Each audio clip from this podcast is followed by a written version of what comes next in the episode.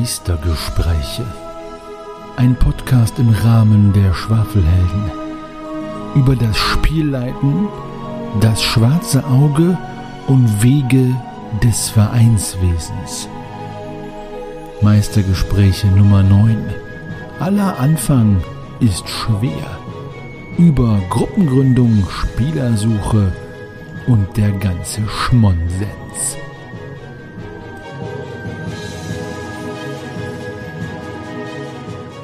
Hallo zusammen da draußen an den Empfangsgeräten. Willkommen zu dem Meistergespräch. Mittlerweile bei der neunten Folge der Meistergespräche angekommen. Nächstes Mal schon die zehnte, erstes kleines Jubiläum. Ja, und wir freuen uns tierisch, dass ihr wieder mit dabei seid bei einer Runde Fachsimpeln unter Spielleitern und Meistern. Aber noch mehr als dass ihr da seid, oder ich möchte sagen, wenigstens genauso sehr freue ich mich natürlich über meine Mit-Podcaster, Mitmeister und Mitspielleister, die da wären der Lars. Hallo Lars. Moin. Dann der Daniel. Hallo Daniel. Hallo zusammen. Und der Magnus. Moin, schön wieder da zu sein. Ja, schön, schön wieder gesund, fit und gesund. Ja, du wurdest schmerzlich vermisst, aber ähm, wir haben es auch ohne dich gepackt. Heute sind wir wieder vollzählig im Quartett und äh, bevor wir in unser Thema einsteigen, möchte ich euch fragen, was ihr denn so gespielt habt seitdem wir uns das letzte Mal gesprochen haben. Oh, ach, bei mir ist, glaube ich, ganz schnell erzählt. Ich hatte halt eine kleine Session mit meiner Tochter noch einmal mit ähm, Schwarze Auge für Kinder, sozusagen. Und ähm, wir hatten, glaube ich, nur noch ein bisschen am Schwarzen Turm weitergespielt. Und da ist sie noch ein bisschen diesen dunklen Gang entlang und hat das dann Ganze aber auch so ein bisschen theatralisch ausgestaltet und war auch entsprechend angezogen mit einem kleinen Dolch, den sie in der Hand hatte. Aber ja, aber viel haben wir seitdem nicht mehr gemacht. Also ihr seid schon im Turm unten bei diesen Gängen, Spoiler Alert, zu diesem eigenartigen Magus da, der da haust. Genau, richtig, da ist sie jetzt gerade, ja, stimmt. Ah. Und dann war ihr aber der, der Gang war ihr doch ein bisschen zu dunkel und dann sind wir lieber rausgegangen und haben da gespielt. Ja. ja, das ist cool. Schön. Genau. Super. Äh, übrigens gibt es nur der Schwarze Turm, den haben wir so oft erwähnt. Es gibt ein inoffizielles Nachfolgerabenteuer. Kennt das jemand von euch? Das Geheimnis der äh, Silberfische?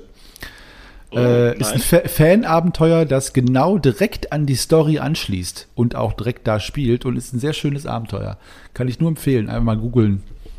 Ähm, für alle, die den Schwarzen Turm äh, so mögen, ist auch total schön, äh, mal das Anschlussabenteuer zu spielen. Also ist ein kleiner Tipp. Ja, ich selbst habe, das viel, ihr wisst es vielleicht, mit den Schwafelhelden das Schiff der verlorenen Seelen endlich betreten und jetzt hackeln und metzeln und erkunden und Dungeon crawlen, die sich unter Deck und äh, ja, haben es sehr genossen, einmal nicht ein Dungeon zu spielen, aber sobald man unter Deck ist, ist es dann wieder ein Dungeon, wie das DSA 1 leider so, äh, was heißt leider, aber so gemacht hat. Und ähm, ja, aber das schaffen wir auch und es macht viel Spaß. Aber ansonsten habe ich nichts Pen and Paper mäßiges gespielt. Ja, also ich habe meine Freitagsrunde weiterhin gespielt. Die ist ja noch DSA 4.1 und dann habe ich tatsächlich zum ersten Mal auf meiner alten Tage ein Kurzszenario DSA 5 geleitet. Das war zugegebenermaßen ähm, um äh, im Wesentlichen um Foundry diesen neuen Virtual Tabletop mal auszuprobieren. Da gibt es eine ganz interessante DSA 5 Erweiterung. Jetzt musst du aber ein kurzes, ein kurzes Fazit oder eine Impression doch hier lassen für DSA. Was, was, was sagt denn ein alter Veteran zu DSA 5? Ja, ach, ich habe ja auch schon selbst nach DSA 5 gespielt, bloß noch nicht geleitet. Wie bei jeder DSA-Version kann man damit Spaß haben. Das ist, darüber müssen wir ja nicht lange reden. Die Regeln sind nachher zweitrangig. Wenn das mit den Leuten Spaß bringt, dann bringt das auch Spaß. Das geht auch mit DSA 5. Auch da kann durchaus DSA-Feeling aufkommen. Ähm, es sind manche Sachen, die mir nicht so gefallen. Aber ich habe mich entschlossen, es gibt ja bei DSA 5 soweit ansonsten ganz gut gemachte Einsteigerboxen. Ich habe mich entschlossen, die mal zu leiten äh, und sei es nur, damit ich dann auf fundierter Basis sagen kann, DSA 5 ist Mist und ich bleibe bei DSA 3. Ich glaube nicht daran, dass, äh, dass, äh, dass irgendwann mal ein System kommt, das mir besser gefällt als DSA 3 mit meinen eigenen Hausregeln. Aber man will ja auch fundiert schimpfen können. Insofern ja. werde ich mal ein bisschen länger nach DSA 5 leiten und dann gucke ich mal, was ich dann an neuen Argumenten finde. Ja, du kriegst dann eine eigene Schimpfsession, glaube ich, hier im Podcast. oh, danke. Das ist gefährlich, Freunde. Das ist gefährlich. Vorsicht. Alte Herren meckern über das Neue. Nein, Oh, oh, oh, oh. Vorsicht, Ulysses, äh, Vorsicht, Ulysses hört mit. Also Oh, oh. alles Ja, gut. Also schöne Grüße an, ja diese, ein, an dieser äh, Stelle. Und, Ulysses äh, hat ja ein interessantes Format. Alte Männer sprechen über alte Spiele. Also da könnten wir ja vielleicht auch mithalten. Ja, ja, also ich, ich bin da auch ganz bei dir. Ich sage das halt nur so, ich, ich, ich äh, kokettiere damit wenig rum, aber ich finde dieses absolute DSA 5 Hating oder was auch immer auch einfach viel zu übertrieben für dafür, was es ist. Das sehe ich genau so. Also ich spiele DSA 3 auch aus Bequemlichkeit, Nostalgie, ich mag den High Fantasy Ansatz etc., aber DSA 5, ja, mein Gott, wenn, könnte ich genauso mit äh, äh, Spaß haben, wahrscheinlich. Ich finde aber deine Motivation schön jetzt, dass du mehr DSA 5 leiten willst, um es mehr, um Argumente. Also schon mal der erste, schon mal der erste Tipp für alle da draußen, die Gruppen suchen. Wenn das eure Motivation ist, schreibt es nicht in die Gruppensuche rein. Genau, das Erster kriegen wir Tipp. dann hin. Ja, und äh, als kleines Beispiel, wie viel sich in so äh, tatsächlich nur im Kopf befindet und nicht beim Regelsystem. Du sagtest gerade, du findest DSA 3 so gut wegen des High Fantasy Ansatzes gegenüber DSA 5. Ich finde DSA 3 so gut wegen des Low Fantasy Ansatzes gegenüber DSA 5. Irgendwas scheint sich da nur in unseren Köpfen abzuspielen. Oh, das ist schön. Das schreibe ich mir auf äh, als Thema für einen Podcast. Wie viel Fantasy, High und Low Fantasy? Ihr hört jetzt meine Tastatur klackern. Das ist meine ellenlange Liste von Themen, die wir irgendwann mal angehen, die jetzt noch eins größer geworden ist. Dann, äh, Magnus, dich haben wir jetzt noch gar nicht gehört. Ja, ganz gemütlich habe ich mich zurückgelehnt und zugehört, aber ja. Ähm, meine äh, wöchentliche Runde musste leider auch wegen äh, äh, gesundheitlichen Gründen an anderer Stelle äh, einmal pausieren, aber wir haben dann unsere DSA 3 mit Hausregel. Kampagne weitergespielt. Ähm, ich schwöre ja gerade für einen Einstieg in DSA und in geringe Komplexität, in äh, Low Fantasy und äh, ein Begriff, den ich aus dem LARP mitgebracht habe, Bauer Gaming statt Power Gaming. Ja? Ähm, ähm, die Albernia-Kampagne, in der wir jetzt gerade in einer einschlägigen Stadt unterwegs sind. Falls ihr zuhört, Freunde, jetzt weghören. Ähm, wir äh, jagen in Winhall etwas. Wir wissen äh, in der Story selbst noch nicht was, denn äh, ich habe es tunlichst vermieden, den Titel mitzuteilen oder das Cover zu zeigen. Ähm, und äh, sie ahnen noch nicht Ahnung. ganz. Wie bitte? Entschuldigung, ich habe, wollte nur eigentlich nur dazwischen raunen, Eingeweihte haben eine Ahnung. Ah, oh Gott, ja, ich habe ich hab was, ich habe verstanden, irgendwie ein Geweihter hat eine Ahnung, dachte ich, hä? alles gut, alles Das gut. sowieso. Ähm, ja, auf jeden Fall. Stimmt Ich habe ich hab Eingeweide verstanden. Also jeder hört ja heute was anderes irgendwie. Ja, ja, ich trage sie wirklich gerne so lang, besonders im Frühling. Übrigens, wer von euch da draußen als erster uns schreibt und errät, um welches Abenteuer es sich hier handelt, das Magnus beschreibt, kriegt ein paar Sticker geschickt. Also habt ihr schon mal was zu tun. Erzähl Das weiter, Magnus. er immer, aber zugeschickt kriegt man die dann nicht. Ja, Ich du darfst, mal bei den Lars, du, Schwafelhelden mitgeraten. du darfst nicht mitmachen. Du bist doch Sitz, du weißt es doch. Ach, du bist doch davon? Ich gebe einen kleinen Fingerzeig mit auf den Weg. Ähm, in der vorletzten Schwafelhelden-Folge gibt es äh, eine, eine super übergenaue Definition, wie das Abenteuer heißt. Ja, Da findet ihr es raus. gut, gut. So, das hat ja schon mal, ich sehe schon, wir sind alle heute sehr gut aufgelegt, weil wir kommen jetzt äh, nach zehn Minuten vielleicht gerade erstmal über das Intro hinaus. Aber dann fangen wir jetzt mal mit dem eigentlichen Thema an. Und zwar haben wir viele äh, Verzweifelte, möchte ich nicht sagen, äh, aber es ist so, Fragen bekommen von äh, anstrebenden Meisterinnen und Meistern, Spielleitern und Spielleiterinnen, ähm, die uns immer wieder Fragen gestellt haben zum Ich fange jetzt an, ich mache jetzt als erstes, was kann ich denn, was soll ich denn, wie fange ich denn an und so weiter und so weiter. Und deswegen haben wir uns äh, vorgenommen, da uns ja doch mehr äh, Spielleiter und Meister in Spee hören oder vielleicht äh, es noch gar nicht sind, aber dann jetzt gleich zu Meistern und Spielleitern werden. Uns dem Thema anzunehmen, aller Anfang ist schwer, möchte ich mal so als Übertitel sagen. Ähm, Übertitel, gibt es das Wort? Ja, gibt es, jetzt gibt es das Wort. Als Übertitel, äh, aller Anfang ist schwer und wir beschäftigen uns jetzt mit dem Anfang eurer Gruppe. Angefangen beim Gruppengründen, Spielersuche, Session Zero, was brauche ich, was brauche ich nicht, was, äh, womit fange ich an, was sind die ersten Abenteuer, die Kampagnen, die Grundregeln und wie geht es danach weiter, etc. etc. Also wir arbeiten uns jetzt quasi so äh, von der ersten Idee, eine Gruppe zu gründen oder zu finden, bis hin zum ersten Spielen und was danach kommt. So, ihr Lieben, also meine erste Frage an euch. Ist es so, dass immer die Spielleiter und Meister die sind, die die Gruppen gründen? Das ist übrigens eine Frage, äh, die äh, mir schon mal gestellt worden ist, aber äh, ist das so? War das bei euch so oder ähm, wie habt ihr das empfunden? Also ich fand ja, weil als Spielleiter bist du dann irgendwie so der Arsch für alles. nein, Quatsch, sorry, nein.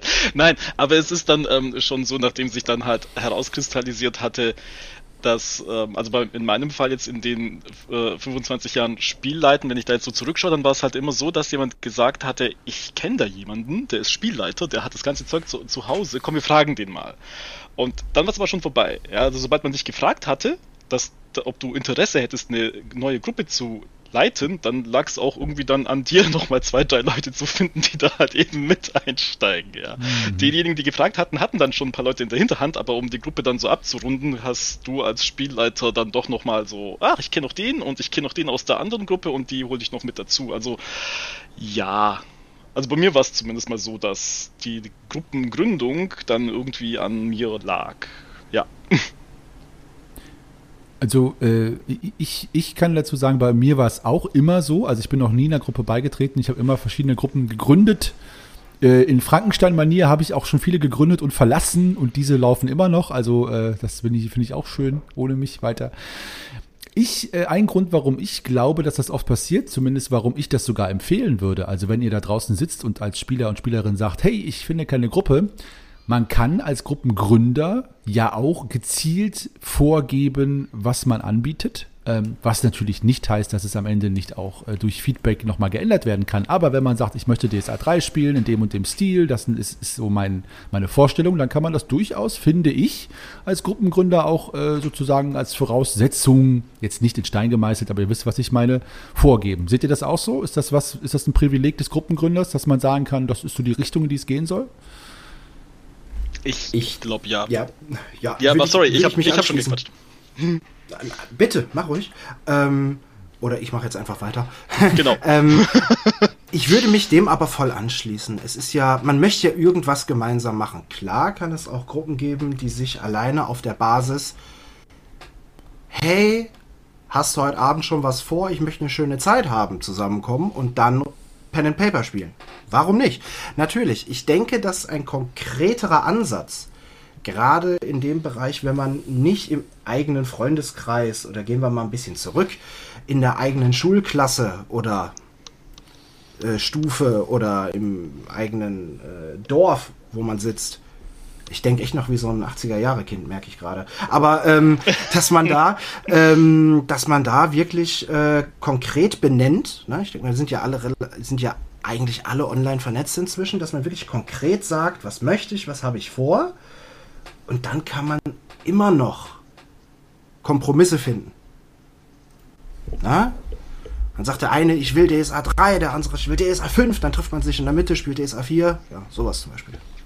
Ja. Also, Nicht so ernst nehmen.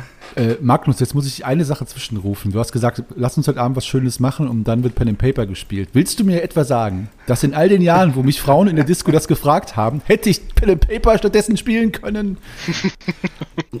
All die ganzen, die, ja. die, vielen Abende, die unzähligen Abende voller genau. Leidenschaft. Du hättest auch einfach ein paar Würfel rollen können. Ja, Henny. Oh, nein, nein, nein. So viele Spielerunden, so viele Szenen sind verloren gegangen. Wie häufig hättest du die G7 durchspielen können, Henny? Ja, genau. ich hätte Einsteigerkampagne jetzt einmal yeah. durchgeschafft. Ja, jetzt verstehe ich aber auch, wieso die Frauen bei mir immer so enttäuscht geguckt haben, nachdem ich sie dann nach Hause gebracht habe und mein äh, Rollenspielzeug ausgepackt habe. Ich glaube, die haben was anderes verstanden mit Rollenspiel, aber okay. Ja. Ui. Lass das mal. Gepatzt, ja, gepatzt. gepatzt Also meine Frau habe ich ja auf dem Live-Rollspiel kennengelernt. Ah, also. oh. siehst du, siehst du, siehst du. Und das ohne Wege der Vereinigung. Hast du das Sowas gab es damals noch nicht. Das gab es Wir haben das so gemacht. Genau. Ja. Wir brauchten keine Schön. Anleitung für sowas, ja. Und keine Regelbücher. Ja, genau. Oh Gott, jetzt. Oh. Ja, Wir hätten dieses Thema ähm, alte Männer nicht ansprechen um, sollen. um ja. zum Thema zurückzukommen. ja. Äh, also, wenn das, jetzt komme ich auch auf meine 80er Jahre Kindheit zurück sozusagen, ähm, wenn das nicht so innerhalb des eigenen Freundeskreises ist, da kenne ich das so, dass man da äh, irgendwie gemeinsam dazu kommt. Oder ich damals in meiner ersten Runde, da habe ich mitgekriegt, da sind ein paar Verrückte und die machen dieses Pen and Paper und die, machen dieses Rollenspiel oder so, da will ich mal mitmachen. Und dann bin ich da halt so dazu gestoßen und war dann da drin. Danach war es dann auch lange Jahre so, dass einfach es so weiterging. Dann hat man, wenn irgendwo jemand wegfiel, aus welchen Gründen auch immer, einfach jemand Neues mit dazugeholt und dann war es klar. Äh, so wie es heutzutage ähm, dann häufig ist, wo es ja auch unglaublich viel mehr Systeme gibt, als es damals gab oder als es damals jedenfalls man so in Deutschland kannte, ist es ja auch sinnvoll, dass man das dann vorher sagt. natürlich, die Person, die dann gründet und sucht, macht dann die Vorgaben. Manchmal nur, lass uns mal irgendwie ähm, das System spielen oder gibt drei Systeme zur Auswahl. Aber gerade wenn man online sucht, ist es, glaube ich, sinnvoll, und das sehe ich auch öfter, da wird dann genau das System gesagt. Manchmal wird sogar gesagt, um welche Kampagne es gehen soll. Äh, und dann wird teilweise auch schon der Wochentag gesagt. Und dann können die Leute, die halt suchen, gucken dann halt auf, äh, gucken dann halt, was es da für Angebote gibt. Und dann, und dann kommen da eben nur die Leute, die an dem Wochentag Zeit haben und die auch grundsätzlich auf dieses System und dieses Genre Bock haben. Mhm. mhm. Ich glaube, du hast aber als. Ah ja, erzähl du zuerst. ich habe tatsächlich. Ich will tatsächlich mal äh, dich gleich dran lassen. Ich suche mal eben eine Nachricht raus, weil ich habe kürzlich aus der Social Media Gruppe eine Anfrage gekriegt und habe dann doch im Bauchgefühl noch so ein bisschen mitschwingen gehabt, dass dieses Anschreiben, was ich ihm geschickt habe, mir schon fast zu professionell äh, äh rüberkam. Ähm, das suche ich mal eben raus. Mhm. Mhm. Da, bin ich da bin ich gespannt. Ich hatte nämlich solche Diskussionen auch bei Posts schon gehört als Kommentar. Das klingt mir zu sehr nach einer Stellenanzeige. ist, wahrscheinlich ist es sowas, ja. Was, sorry, Daniel, was wolltest du sagen?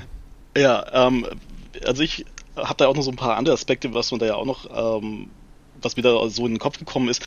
Und zwar hast du ja als Spielleiter, denke ich ja dann auch, wenn du jetzt die Leute beispielsweise vorher schon kennst, da hast du ja schon so ein bisschen das Gespür, dass du sagen kannst, die und äh, jene Person wurde ja bestimmt in mein System, wie ich denn jetzt auch spielen will, passen. Also ich denke, du hast als Spielleiter dann auch so ein bisschen Gespür dafür, wenn du mal die ähm, Leute mit so ein bisschen Vorlaufzeit ähm, kennengelernt hast oder halt eben schon kennst, dann kannst du halt genau sagen, hey, der und der und die und die und die, die wurden echt gut in die Gruppe reinpassen. Ich denke, das hat man als Spielleiter dann auch so mit der Zeit raus, oder? Also ich meine, ich habe manchmal auch, ähm, als wir früher an der Schule noch diese Rollenspiel AG hatten, da hatten wir auch mehrere Systeme probiert und mehrere Gruppen dann auch gebildet oder auch andere Gruppen dann sozusagen angeschubst, wo sich dann, die dann selbstständig waren. Und da konnte ich dann als, da konnte ich schon so ein bisschen ähm, heraus so ein bisschen so vorahnen, wo ich gesagt habe, so, oh ja, bei den und den Schülern, da wurde es, glaube ich, ganz gut funktionieren, da kann ich es mir einfach so vorstellen, ja, die haben so ungefähr schon so diesen, diesen, ich weiß nicht, so dieses Verständnis, so diesen Vibe, da hat es schon irgendwie im Vornherein irgendwie so gepasst. Und da konnte man halt bei der, beim, also bei manchen Leuten kann man einfach schon beim Kennenlernen schon wissen, hey, die würden echt gut in die Gruppe ähm, reinpassen. Ja, Habt ihr als Spieler ja, zwischenzeitlich auch entwickelt, oder? So, so ein bisschen so ein Gespür für die Leute, die dann reinpassen würden. Ja, ich habe also was ich auf jeden Fall habe, ist, dass, ähm, wenn man ja sagt, ich kenne keinen, der Pen and Paper spielt im Freundeskreis. Und ähm, mittlerweile habe ich erkannt, es gibt ja auch so ein paar Anzeichen, dass Leute das einfach nicht wissen, wie sehr sie das lieben würden. Zum Beispiel alle, die sagen, ich spiele so gerne Legenden von Andor, kennt ihr ja, ne? Das sind auch so klassische Kandidaten, wo man sagt, ja, kennst du denn, hast du denn schon mal D&D gespielt oder DSA oder nee, kenne ich nicht, kenne ich nicht.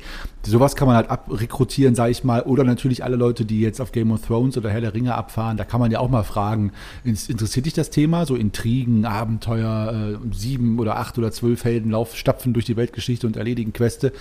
Und ähm, ich habe zum Beispiel auch aus dem, meine alte Gruppe aus dem Freundeskreis, beziehungsweise digitalen Freundeskreis, also es war dann so eine Hobbygruppe, rausrekrutiert, wo ich genau wie du sagst, Daniel, auch schon äh, einschätzen konnte, ob das was für die ist oder nicht. Ja, absolut. Ja. Ist Magnus wieder da?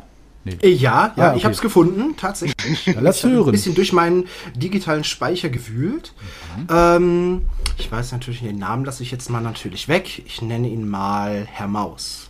Also, Herr Maus hatte mich angeschrieben, äh, wegen Interesse über einer äh, Gruppe mitzuspielen. Und ich habe tatsächlich, wenn ich das nochmal so durchlese, gemerkt, ich bin jetzt dazu übergegangen, erstmal die ganzen harten Fakten zu klären, weil das sonst irgendwie immer so einen Schritt nach hinten bedeutet, wenn die einem erst später einfallen und dann äh, hat man vielleicht, sitzt man vielleicht schon bei einem Termin zusammen, aber dann kommt raus, eigentlich passt es gar nicht. Ähm, ich guck mal gerade. Also auf die Anfrage, äh, äh, ob denn das Angebot noch steht, äh, in einer Gruppe mitzuspielen, hatte ich geantwortet, äh, ja, genau. Wir sind eine relativ junge Gruppe aus Spielleitung, drei Spielerinnen, die gerade in dieser Zusammensetzung das fünfte Abenteuer in einer Kampagne spielen und diese damit voraussichtlich abschließen. Ein Neuzugang würde also ganz gut passen. Wir fangen dann wahrscheinlich was Neues an. Wir spielen nach DSA 3 mit Hausregeln, momentan im Jahr 1011 Bosperans Fall, also bevor eine Menge passiert. Wir treffen uns über Discord und Video mit Mikrofon. Termine sind wöchentlich Montag 18 bis 22 Uhr mit bis zu einer Stunde Pause, wenn die Kleinen ins Bett gebracht werden müssen. Alternativ steht für uns Mittwoch 20 bis 22 Uhr. Ich äh, konnte die Gruppe zeitlich jetzt noch nicht nach einem möglichen Zugang fragen, da wir uns erst am Montag wieder treffen. Aber passen dir die harten Fakten? Wenn ja und wenn die Gruppe grünes Licht gibt, dann melde ich mich wieder bei dir und wir organisieren eine Session Zero. Viele Grüße. Mir wird jetzt erst klar, dass ich gerade unheimlich Werbung gemacht habe für uns. Ja, also, habt ihr denn noch Platz für 6000 Spieler? Ganz ehrlich würde ich würden sich jetzt 6000 Leute melden und sagen, sie wollen mitspielen, dann würde ich, glaube ich, erstmal jemanden brauchen, der mich am Boden, am Teppich festbindet. und ah. dann für, für so viel, so viel Bauchpinselei halte ich, glaube ich, nicht aus. Aber ähm, bei solche enormen Größen der Nachfrage, da komme ich dann doch schon auf den Gedanken, das Ganze professionell anzubieten. Nein, Quatsch, bleiben wir auf dem Teppich. Äh, ich, was ich damit aufzeigen wollte, war, dass ich wirklich meine, so etwas wie schafft man es, sich zu treffen? Wann? Will man regelmäßig spielen? Wie häufig? Ähm, welches System wollen wir spielen? Ist das wichtig? Ähm, wie treffen wir uns? Treffen wir uns im, äh, im Jugendzentrum? In, treffen wir uns bei Discord? Treffen wir uns in der Kneipe? Von wann bis wann haben wir Zeit? Wie viel Zeit wollen wir uns nehmen? Ähm, dadurch scheiden dann auch meist ganz schnell äh, verschiedene Alterskategorien aus. Also ähm, ich muss auch sagen, wir hatten auch eine Momente in der Spielrunde schon mal, dass wir auch sagten, okay, wir sind jetzt alle Ü30 und wenn da jetzt jemand mit 19 Jahren ankommt, überlegen wir uns das nochmal. Muss ich ganz offen sagen. Jetzt nicht aus Arroganz, sondern dass man wirklich überlegt, okay, passt das? Ähm, vielleicht sehr analytisch und technisch und distanziert. Ich meine, das kann ja immer noch ein super Mensch sein. Ähm, ich finde es immer wichtig, dass man da dann auch äh, mit allen Menschen, die im Gespräch sind, auch immer fair und ehrlich bleibt. Ja, ja. Also ich glaube, es ist wichtig, dass man, ich meine, das würde ich jetzt, ich will jetzt nicht so philosophisch werden, aber im menschlichen äh, Umgang miteinander sowieso immer die eigenen Bedürfnisse ganz klar formuliert. Und das ist ja, also wenn du ganz genau weißt, das und das ist nichts für uns, dann kann man das auch einfach sagen. Da hat ja keiner was von. Also ich würde sogar, ich fand, ich fand deine Antwort sogar noch recht, ähm, äh, also wenn, wenn, wenn wir Spieler gesucht haben, zeitweise hatten wir ja auch Plätze dann noch frei, dann haben wir auch äh, viel, noch viel mehr dazu geschrieben. Also was am Spielstil bei uns geht und was nicht geht. Siehe mhm. Power Gaming, siehe Verständnis von, von dem Lore und so, wo wir auch gesagt haben, da, da kann man sich, da kann auch schon jemand sagen, ja, da bin ich raus. Also, ja. Aber wir greifen ein bisschen vor. Mhm. Ähm, ist es euch recht, wenn ich ja, versuche, wieder zurück in die, in die Struktur zu kommen? Ähm, weil, äh, ja, das, ich versuche das hier so ein bisschen äh, strukturierter abzuhaken. Wenn wir jetzt sagen, sagen wir mal, äh, da draußen ist jemand, der sagt, ich möchte eine Gruppe gründen und ähm, nehmen wir mal DSA 3 jetzt als Beispiel, weil die meisten, glaube ich, unserer Hörer spielen DSA 1, 2 oder 3 oder haben es gespielt und äh, ich habe da die ganzen Boxen liegen. Äh, alles, äh, ich habe sogar Lanze, Helm und Federkiel hier liegen, äh, warum auch immer. ähm, und ähm, Was würdet ihr sagen? Das ist nämlich eine Frage, die jetzt letztens bei uns in der Retro-Facebook-Gruppe gestellt wurde und ich möchte direkt klauen. Was muss man lesen als Meister? Ich sag mal Meister, weil DSA 3, um an, anzufangen, ein gutes Abenteuer zu spielen. Welche von den Boxen, beziehungsweise wenn überhaupt, äh, sind Muss für euch? Äh, und, äh, oder, oder würdet ihr sagen, äh, wenn jemand sagt, ich muss alles lesen, ist das gut, ist das schlecht, kann man zu viel lesen? Also was, wie viel soll ich lesen und was soll ich lesen, bevor wir anfangen können? Huh, äh, Regelwerk 1, Regelwerk 2, Mantelschwert und Zauberstab und dann Göttermagie und Geweihte, aber die Geweihten rausschmeißen. hätte ich jetzt, ja. hätte ich jetzt gesagt, ja. Okay. Ähm, ja, doch, ich glaube, das wäre so meine, das ist so mein Grundhandwerkszeug, das ich, das ich hatte, das ich da auch damals bei uns rauskristallisiert hatte und wir hatten damals keinen Geweihten, wollten wir auch nicht, weil wir einfach gedacht, wir hatten das Gefühl, das passt nicht so ganz rein, diese Geweihten. Wir hatten es uns damals unter unserem recht archaischen Fantasy-Verständnis etwas schwer vorstellen können, dass da so ein Priester mit uns mitläuft. Also hatten wir die von vornherein rausgelassen, aber uns hat tatsächlich Regelwerk 1, nachdem man das dann zum Kennenlernen hatte, Regelwerk 2 äh, gelesen, Mantelschwert und Zauberstab war dann so, wie, also für uns war es dann sagen wir, so eine Offenbarung sozusagen, so wow, das ist jetzt sehr ausführlich und sehr fein und sehr detailliert. Nehmen wir ungefähr ein Drittel davon, ja, und den äh, Rest haben wir dann ähm, rausgelassen, hatten wir uns letztens auch drüber unterhalten, was wir da so alles übernommen haben an optionalen Regeln und auch nicht. Und das Magiesystem dann natürlich, damit halt unsere magiebegabten Spielerinnen und Spieler ähm, auch zum Zuge gekommen sind. Und das hat uns dann eigentlich für fast alles so grundlegend erstmal gereicht, wirklich. Also, das ist auch schon, glaube ich, genug Lesematerial für den Spielleiter, um dann da durchzukommen. Ja. Ich glaube, du sagst da sogar schon zu viel. Also wenn, äh, jedenfalls wenn ich die Frage so verstehe, dass das alles AnfängerInnen sind, ja.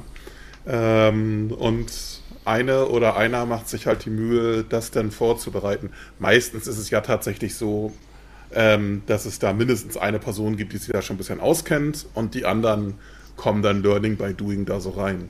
Aber wenn da wirklich ein paar Leute sich zusammensetzen und das von null auf alle anfangen, dann würde ich sagen, da reicht das Abenteuer-Basisspiel mit den eingeschränkten, aber noch übersichtlichen Regeln und man kann ja damit anfangen zu spielen. Dann macht man die ersten ähm, Abenteuer damit. Dann macht man da den schwarzen Turm und so. Und dann kann man sich weiter vortasten.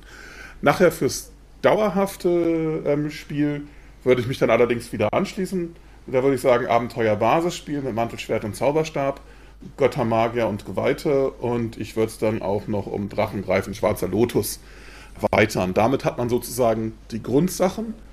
Ähm, alles weitere, schöne, fluffige darüber hinaus wird man sich irgendwann auch nicht verkneifen können, weil man dann einfach mehr wissen will und dann will man halt nochmal, ähm, äh, dann will man halt nochmal die Zwergen- und Elfenbox sich angucken und natürlich muss man die Torwahlsachen haben, gar keine Frage. Äh, aber mit, mit diesem Grundbestand, ich wiederhole es nochmal, Abenteuer-Basisspiel mit Mantelschwert und Zauberstab, Göttermagier und Geweihte und Drachengreifen Schwarzer Lotus, hat man so die ganzen Grundlagen eigentlich abgedeckt. Aber wenn da draußen wirklich Leute sind, die hier zuhören und jetzt danach ganz anfangen wollen, wirklich bei Null, dann nehmt erstmal nur Abenteuer-Basisspiel. Und wenn ihr die Sachen drin habt, dann nehmt ihr euch Mantelschwert und Zauberstab dazu und tastet euch weiter vorwärts. Das klappt. Äh, Magnus, willst du, soll mhm. ich? Also ich würde gerne was ganz Freches sagen. Und zwar, ähm, was sich der Spielleiter durchlesen sollte, ist das Abenteuer. So, jetzt Gag beiseite. Nein, ernsthaft. Ähm, wenn ich absolut erfahren bin, alter Hase, und ich denke, auch viele Leute, die sich das hier mit anhören, haben schon einige Jahre auf dem Puckel als Spielerin oder als Spielleitung. Und wenn man so absolut auf Method Acting abfährt wie ich, ähm, dann braucht man theoretisch noch nicht einmal eine, eine, eine, eine kommerzielle Publikation gekauft und durchgelesen haben, um sich daran lang zu hangeln. Da kann man auch das Ganze freigestalten, richtig improvisieren. So, das ist für ein, das tut einem tollen Erlebnisabend nicht unbedingt den Abriss. Wenn ich jetzt aber daran denke, dass Leute neu in das äh, Hobby kommen oder aber eben DSA spielen, weil sie auch DSA spielen wollen, kann ich mich Lars absolut anschließen. Absolut. Ja, also ich kann mich auch dem anschließen. Ja, Magnus, ich verstehe das natürlich, was du meinst mit dem, eigentlich ja, reicht ja, wenn man nur das Abenteuer liest und so ein bisschen Storytelling-mäßig das improvisiert oder die Regeln, aber klar, wenn man jetzt jemand zum Beispiel gezielt sagt, ich möchte mit dem System anfangen, das heißt auch den Crunch mitnehmen, ähm, ich würde mich auch euch anschließen. Äh, ich würde sogar noch einen Schritt weiter gehen und sagen, vermeidet es sogar zu viel zu lesen. Weil ich glaube, dass keine Regel, also zum Beispiel der Drachengreifen schwarzer Lot, Lotos, ich sage mal Lotus, muss ich aufpassen, äh, Lotos, zum Beispiel äh, so, so ein klassischer, also man kann sich auch überladen und sagen, ich muss alles gelesen haben und ich muss jede Regel kennen und dann spiele ich los. Damit, glaube ich, äh, zieht ihr Ressourcen als Meister und Spielleiter, die ihr braucht am Spieltisch. Denn erstmal geht es darum, wie fühlt es sich an, wie beo ich beobachte meine Mitspieler, äh, wie, den, wie, wie viel Spaß die haben, ob die mit investiert sind, ob die sich jetzt zurücklehnen und nicht mehr mitmachen und so. Das ist, worauf ihr achten solltet. Und zum Beispiel sowas wie die Jagdregeln oder Beuteregeln oder Krankheiten, wie genau die funktionieren, wie viele Spielrunden und etc. Also ich ja. würde dann, als Tipp von mir ist, äh, übernimmt euch nicht mit Regeln, äh, bei DSA 3 auch nicht, sondern äh, bleibt wirklich auf dem Teppich und dann mhm. lasst es langsam wachsen. So.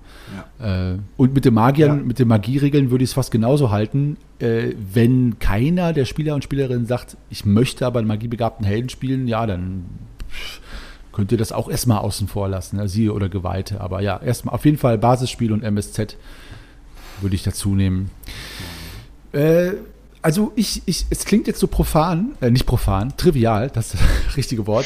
ähm, gibt es irgendwas außer den Würfeln, die das System ja äh, voraussetzt, das sind ja bestimmte, und Stift und Radiergummi und so weiter, irgendwas, äh, Notizblock, wo ihr sagt, hey, liebe Leute, aus Erfahrung kann ich euch sagen, besorgt euch das, wenn ihr eine ähm, Pen-and-Paper-Gruppe gründet?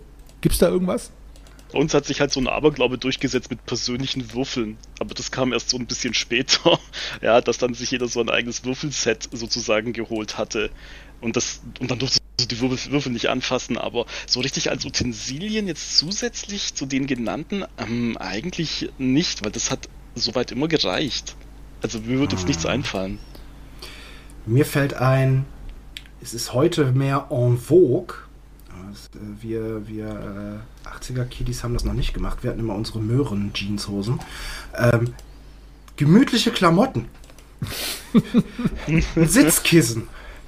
Was Leckeres, was ihr gerne snackt oder was ihr gerne trinkt. Also zelebriert das Treffen und das Spielen, will ich mhm. damit sagen. Ne? Ah, ja. Macht euch eine schöne Zeit draus. Nicht nur diese Tätigkeit, sondern nehmt euch was Leckeres mit. Ich meine, ich, ich denke nicht ohne Grund äh, ist es auch bei den meisten Spielerunden Tradition, dass man sich irgendwann eine Pizza bestellt oder aufbackt oder ähm, dementsprechend, äh, genau, lasst es euch gut gehen, während ihr äh, spielt. Ne? Ja. Ihr müsst ja nicht während DSA eine Diät anfangen oder so. Ist ein sehr, schön, sehr schöner Gedanke, ne? Also wenn, ich meine, ich finde, äh, ehrlich gesagt, ist dieser, kommt dieser Gedanke ja so aus als äh, Querschläger so hier rein, aber wenn ihr jetzt jemand fragt, hey, was brauche ich denn, was muss ich denn kaufen? Äh, ja, benimmt euch so, als würdet ihr einfach so fünf Leute einladen zum Kaffee trinken und quatschen. Ne? Also es ist eigentlich ge genau das, äh, weil das ist ja das, worauf es ankommt. Ähm, deswegen kann ich dir, Lars, hast du noch was, irgendwas äh, noch, was du hinzufügen würdest? Nein, also auf jeden Fall eigene Würfel. Das bringt einfach kein Glück, wenn man fremde Würfel da irgendwo nimmt. Das kenne ich auch gar nicht anders. äh, und ansonsten, ja, relativ trivial, ne? ein bisschen was zu schreiben und so, Papier, Stifte. Und das Material, Charakterbögen und so, was halt unmittelbar zu dem Spiel gehört, klar, aber ansonsten. Ist es für euch ein Thema, ähm, wenn ihr jetzt eine Rollenspielgruppe anfängt, vielleicht jetzt auch irgendwas Neueres, was gerade gekickstartet wurde, wie das Alien RPG oder so, ähm, dass wer das bezahlt oder dass die Kosten da oder die Abenteuerkosten bezahlt, äh, gezahlt werden, geteilt werden. Ich meine, ich muss gar kein modernes RPG nehmen. Es kann ja auch ein vergriffenes äh, Abenteuer sein oder gerade die Abenteuer der vierten Edition sind ja teuer. Ist das für euch ein Thema oder würdet ihr sagen, denkt über sowas erstmal gar nicht nach? Ob man die Kosten teilt, meine ich jetzt, für Boxen und Abenteuer. Ja, schon. Also es gab äh, Zeitpunkte äh, im Leben, wo das relevant war. Ähm, zum Beispiel als Studenten, da hatten wir Nebenjobs, die äh, hatten wir nicht, um uns unser Pen-and-Paper-Hobby zu verschönern, sondern um unsere Wohnung zu bezahlen. Und ähm, da haben wir zum Beispiel auch mal gesagt, hier, hier gibt es jetzt so eine schöne Kampagne, da reist man in 80 Tagen um Aventurien. Die ist neu aufgelegt worden mit tollem Material. Wollen wir die alle zusammen spielen? Ja, es kostet aber ein bisschen was. Hm, wollen wir zusammenschmeißen? Haben wir gemacht mm. und mhm. die beste Zeit gehabt. Und ich kann mir vorstellen, je jünger die Spielerinnen und Spieler sind, kann es auch noch wichtiger sein, ähm, dass die Mittel zur Verfügung stehen, äh, da ranzukommen an die äh, Abenteuer, an die äh, Quellenbände.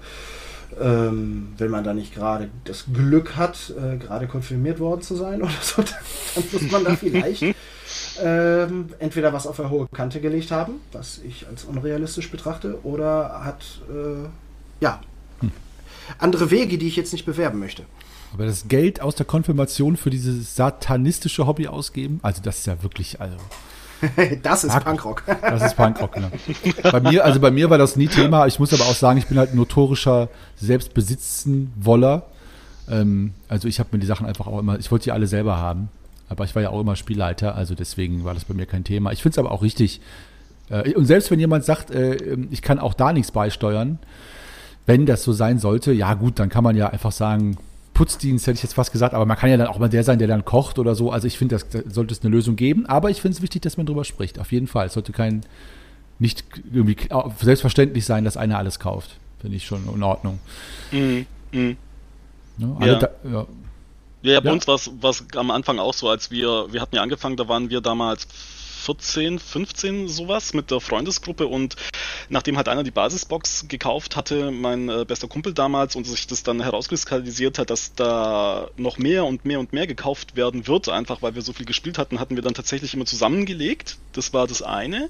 Interessanterweise ist dann aber das Zeug, wie du es jetzt auch gesagt hattest, dann einfach beim Spielleiter gelandet, also im Prinzip bei mir. Also ich habe dann alles zu Hause gehabt, so eine riesen Schachtel, ja, so einen riesen Karton voll mit all den Sachen und den habe ich ja jetzt immer noch da. Da sind auch noch teilweise so Notizen von damals noch drin, ja, aus den 1990ern von, von unserer alten Gruppe, aber das ist dann so, hat sich irgendwie so eingespielt, dass man dann gesagt hatte, ja, derjenige, der halt einfach der Spielleiter ist, ist irgendwie automatisch der Kopf der Gruppe und hat auch das ganze Zeug. Also ist immer bei mir zentral gelagert gewesen. Zentrallager. Ja, obwohl es gemeinsam gekauft wurde, ja. Oh, das ist praktisch. Noch was hinzuzufügen, Lars? Oder bist du d'accord mit was gesagt Nö, d'accord. D'accord. Also bei, bei, mir war das praktisch nie ein Thema. Ich, ich kenne die Diskussion, das sollte ich darüber zu sprechen. Bei mir war es so, als ich in die Gruppe damals dazu kam, als ich angefangen habe, ähm, da waren halt die wesentlichen Sachen da äh, bei irgendwelchen und dann konnte man da immer gucken und am Anfang habe ich nie darüber nachgedacht, dass man da überhaupt was kaufen kann, aber dann irgendwann habe ich halt auch angefangen zu leiten. Dann habe ich irgendwann mal ein Abenteuer von der Gruppe geschenkt gekriegt, dass die wollten, dass ich gerne leite, ja. Also, und Welches so kann man das? das natürlich auch machen. Ne, hier hast du ein schönes Geschenk, leite mal. Weißt du noch, welches äh, Abenteuer das gewesen ist? Weißt du das noch? Das war der Löwe und der Rabe. Oh. Hohoho, nice. ah. Ja, das ist aber auch schon dann was, was komplizierteres, ne? Mhm, ja, vorher hatte ich dann mehr so selbstgemachte oder was sowieso da im Bestand, äh, Bestand war, dann geleitet und das war dann, ja, die ist dann leider mit gar nicht mehr zu Ende gekommen, weil dann, ich habe ich das Geschenk gekriegt kurz vor der Zeit, als wir dann alle auseinanderliefen, weil die Schulzeit zu Ende war und mal die Leute dann an unterschiedliche Orte zogen und so. Und, ähm, mhm. und nur einer mit in die gleiche Stadt kam zum Studieren. Naja, äh, ja, und dann war es nachher auch irgendwann so weit, dass, äh, wo ich dann das Schicksal hatte, sowieso meistens zu leiten in den Gruppen, wo ich war. Und dann wollte ich einfach alles haben. Mhm. Kann, kann ich euch da gerade mal was fragen? Immer. wo, wo habt ihr das Zeug denn dann hergeholt? Also wo habt ihr das dann tatsächlich gekauft damals?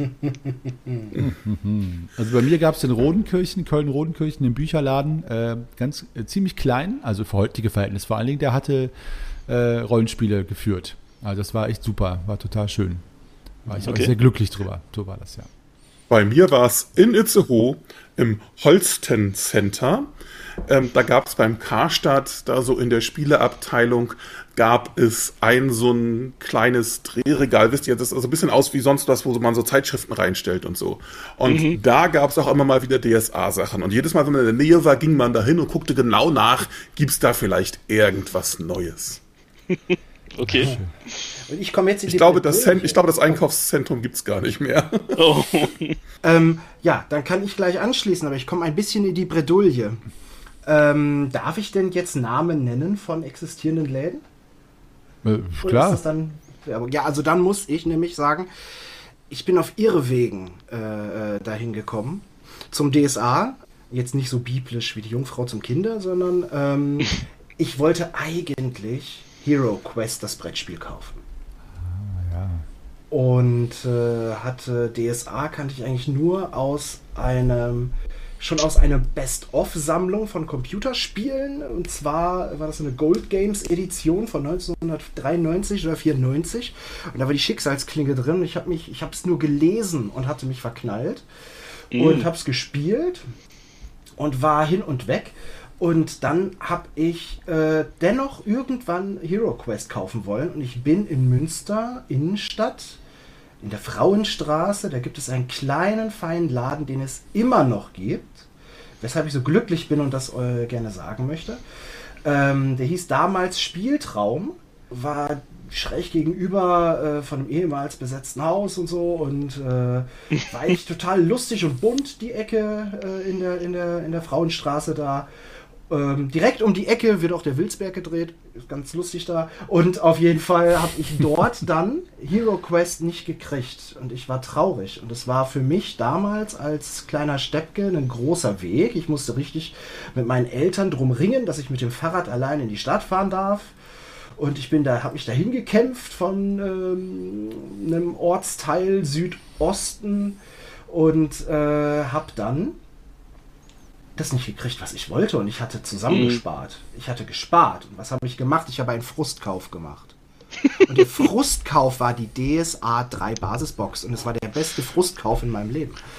Cool. Also, gute Story. Na, und um dann nur später festzustellen, dass ein Laden in dem Ortsteil, jetzt muss ich den Namen ja doch sagen, äh, das in Münster-Wolbeck, der ähm, das, das Combo-Geschäft äh, von einem Fahrradladen und einem Spielzeug- und Schreibwarenladen, Peppinghaus. Die gibt es auch bis heute. Und ich möchte an dieser Stelle Dankbarkeit und Grüße senden an diese Familie, die bis heute diesen kleinen, diese kleinen, feinen Geschäfte aufrechterhält. ähm, so wie man sich das in den Märchen eigentlich vorstellt. Ne? Also ein wahres Märchen. Ähm, und die haben allen Ernstes ein ganzes Regal voll gehabt, noch mit DSA 2 Sachen bis in die Mitte, späten 90er rein und äh, ja, also ein Traum, ein Traum. Cool. Ja, so bin ich aber an mein Zeug gekommen, ja.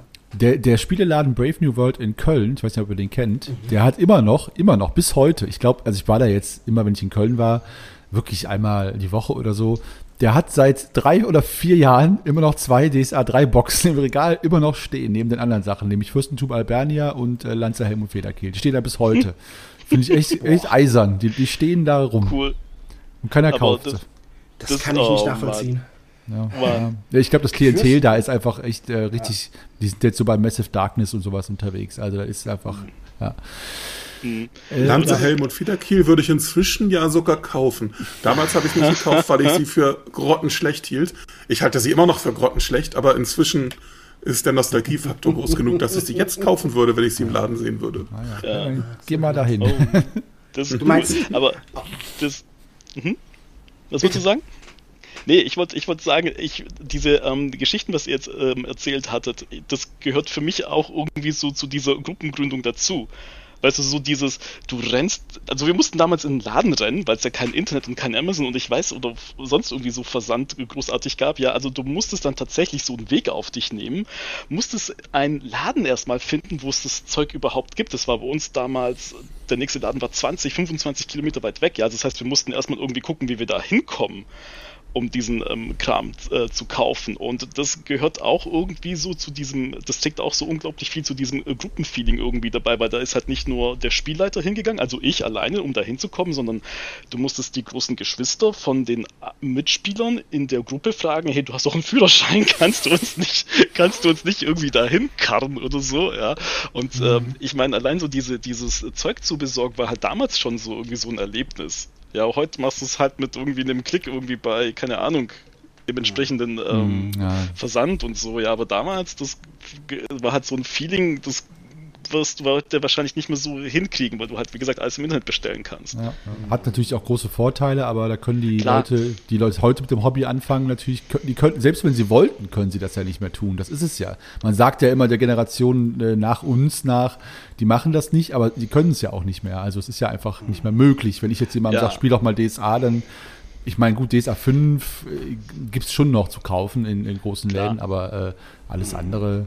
Ich fand das, ich war ja, als ich die Gruppe in Köln gegründet hatte damals, habe ich das erste Mal seit Jahren bin ich in den Karstadt gegangen, sowieso. Ich meine, ich, ich, halt, ich kaufe halt selten Topflappen. Aber ähm, ich habe dann das erste Mal wieder äh, so zehn Bleistifte und fünf Radiergummis und Blöcke gekauft, weil die braucht man ja dann nach der Schule nicht mehr unbedingt, es sei denn, man macht die beruflich oder so. Und ich fand das schon aufregend. Das hat mich nämlich daran erinnert, wie ich das früher auch immer gemacht hatte. Also es war schon, war schon wieder so back to the roots. Ja, das, cool. Ja. Also, also hast du quasi ähm, ein Stück Biografiearbeit erfahren. Das ist ja, ja. Ja. Gehen wir mal ins nächste Thema, sonst äh, quatschen wir uns hier noch äh, fest, aber ich meine, wir haben ja noch Zeit genug. Jetzt kommen wir mal an jo. was Eingemachtes. Mal ein bisschen äh, äh elementareres Thema mit mehr Gravitas. Äh, und zwar die Spielersuche. Da hat Magnus ja schon angerissen. Jetzt möchte ich mal in den Raum schmeißen. Die Fragen, es gibt da so viele Fragen zu, aber ich sage jetzt mal, ähm, wie würdet ihr es angehen? Also, wenn ihr jetzt da draußen jemanden einen Tipp geben würdet, wie formuliere ich das denn? Was würdet ihr reinschreiben, was nicht? Was würdet ihr sagen, ist nicht wichtig? Was ist wichtig? Ähm, kann man das überhaupt wissen, wen man sucht? Auch eine schöne philosophische Frage. Ähm, äh, und äh, dann vielleicht Tipps, wo man sucht. Habt ihr da irgendwelche Internetseiten, die äh, noch aktiv sind, wo DSA 3-Spieler sich tummeln? Da kann ich sonst auch was dazu sagen. Und, ja, erstmal erst das. Bleiben wir bei den zwei Fragen. Ich halte mich mal jetzt ein bisschen zurück. Ich habe ja schon was gesagt. Oh, äh, ich glaube, hm. Oh je, das ist eine gute Frage. Also ich glaube, ich bin da so ein bisschen oldschool unterwegs. Bei mir geht es irgendwie so von, entweder so von Mund-zu-Mund-Propaganda, weil es dann eben heißt, hey, der Dani, der hat jetzt gerade keine Gruppe, der könnte also irgendwo spielen, was halt im Moment gerade wegen Corona halt nicht geht. Ja, das ist äh, natürlich, ja, aber ich lasse jetzt mal dieses ganze Corona-Dings, lasse ich jetzt einfach mal weg. Mm, und ich glaube, zwischenzeitlich als Spielleiter weiß ich halt, wen ich suche. Also ich, und ich weiß auch, was für Spiele ich halt nicht haben will. Also ich weiß halt, ich will halt keine Power Gamer und ich will auch keine ähm, Leute haben, die halt die Regeln bis auf den letzten Buchstaben umdrehen, damit sie sich dann einen mega Power Charakter zusammenstellen können. Also ich will halt keine Leute haben, die beispielsweise te so technisch spielen wollen, um halt irgendwie das System auszureizen oder um Regellücken zu suchen. Ja, ich gibt's ja, gibt's ja auch solche Leute und ich weiß halt, ich will halt Leute haben, die sich in sowas hineinversetzen können, die dann halt aus ihrem Charakter her dann auch ähm, agieren. Also ich hätte, ich habe schon gern Storytelling und Charakterentwicklung, sowas. Mit also so ein bisschen du, eingestreuten Kämpfen, ja. Hm. Wenn ich jetzt deine Antwort mal so drauf festnageln kann, das heißt, du würdest sagen, schreibt wirklich, was ihr sucht. Also wenn, wenn ihr No-Gos habt, wenn ihr euch das klar ist, zum Beispiel Power Gaming ist ja so ein äh, böses Wort, äh, dann auch auf jeden Fall mit in die Spielersuche rein. Wenn man eine ungefähre Vorstellung hat, ja, ich glaube, man hat als Meister, also wenn man jetzt wirklich komplett anfängt, wenn wir jetzt so von Anfängern ähm, äh, reden, glaube ich, ist es für dich als Spielleiter auch noch gar nicht so klar, was bist du überhaupt für ein Spielleiter? Ja, also welche Art von Style gefällt dir? Möchtest du da so einen Dungeon Crawler haben mit einer Würfelorgie, wo dann die Gliedmaßen und Schwerter und Stahl durch die Gegend fliegt und Zaubersprüche noch und nöcher? Oder bist du halt auch jemand, der auf Storytell? Also sobald man das rausgefunden hat, ich glaube, das ist aber auch so, so ein Prozess, wo vielleicht mal so, ja, so das ein oder andere auf der Strecke bleiben wird, die ein oder andere Gruppe oder der ein oder andere Mitspieler, ja, bis man dann selber so weiß, was möchte ich denn Spiel leiten, was mir dann auch Spaß macht. Ich glaube, das kann am Anfang so ein bisschen äh, schwierig werden, bis man da für sich einfach diesen Bogen raus hat. Ja, was, was will ich denn spielen und dann eben auch die entsprechenden Leute anzusprechen, die dann da reinpassen. Ja, ich glaube, ja. das ist so die Kunst am Anfang. Auf jeden Fall. Ja, mhm. ich meine, also gut, wenn man, wenn man wirklich ein Anfänger ist, kann man das ja auch offen kommunizieren, ne? Also ruhig dann schreiben, ja, äh, dass Fall. man selber als Meister oder Spielleiterin dann auch neu ist und dann findet man vielleicht auch gegebenenfalls Spieler, die das gerne mit einem aufziehen und lernen, ja. Aber ich hätte auch, klar, so einen Schwund hast du immer an Menschen, die links und rechts dann rausfallen oder die man halt in der Gruppe dann nicht äh, mitnimmt, aber das ist halt ein Lernprozess, ne? Äh, mhm. La Lars, hast du da noch irgendwie äh, Erfahrungen oder Ideen zu, zu dem Thema? Diese Erfahrung ja, aber keine wirklich richtig kluge Antwort.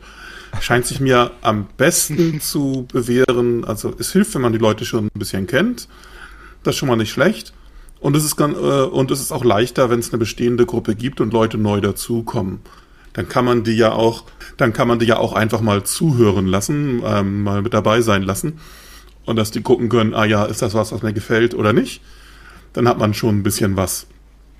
Ähm, und wenn man ansonsten ganz neu sucht, ja, aufschreiben, was man ungefähr für Vorstellungen hat. Gebt euch aber nicht der Illusion hin, dass, wenn ihr glaubt, ihr habt das ganz genau aufgeschrieben, dass die Leute, die das lesen, genau die gleichen Vorstellungen dadurch haben wie ihr. Meistens ist das nicht so. Ich habe auch die Erfahrung schon gemacht, wo ich das mal sehr ausführlich geschrieben habe, weil ich einen etwas abseits des Mainstream befindlichen Meisterstil habe, äh, wie ich das gerne habe. Und dann haben sich Leute gemeldet und gesagt, oh ja, darauf habe ich Bock, das will ich mal ausprobieren.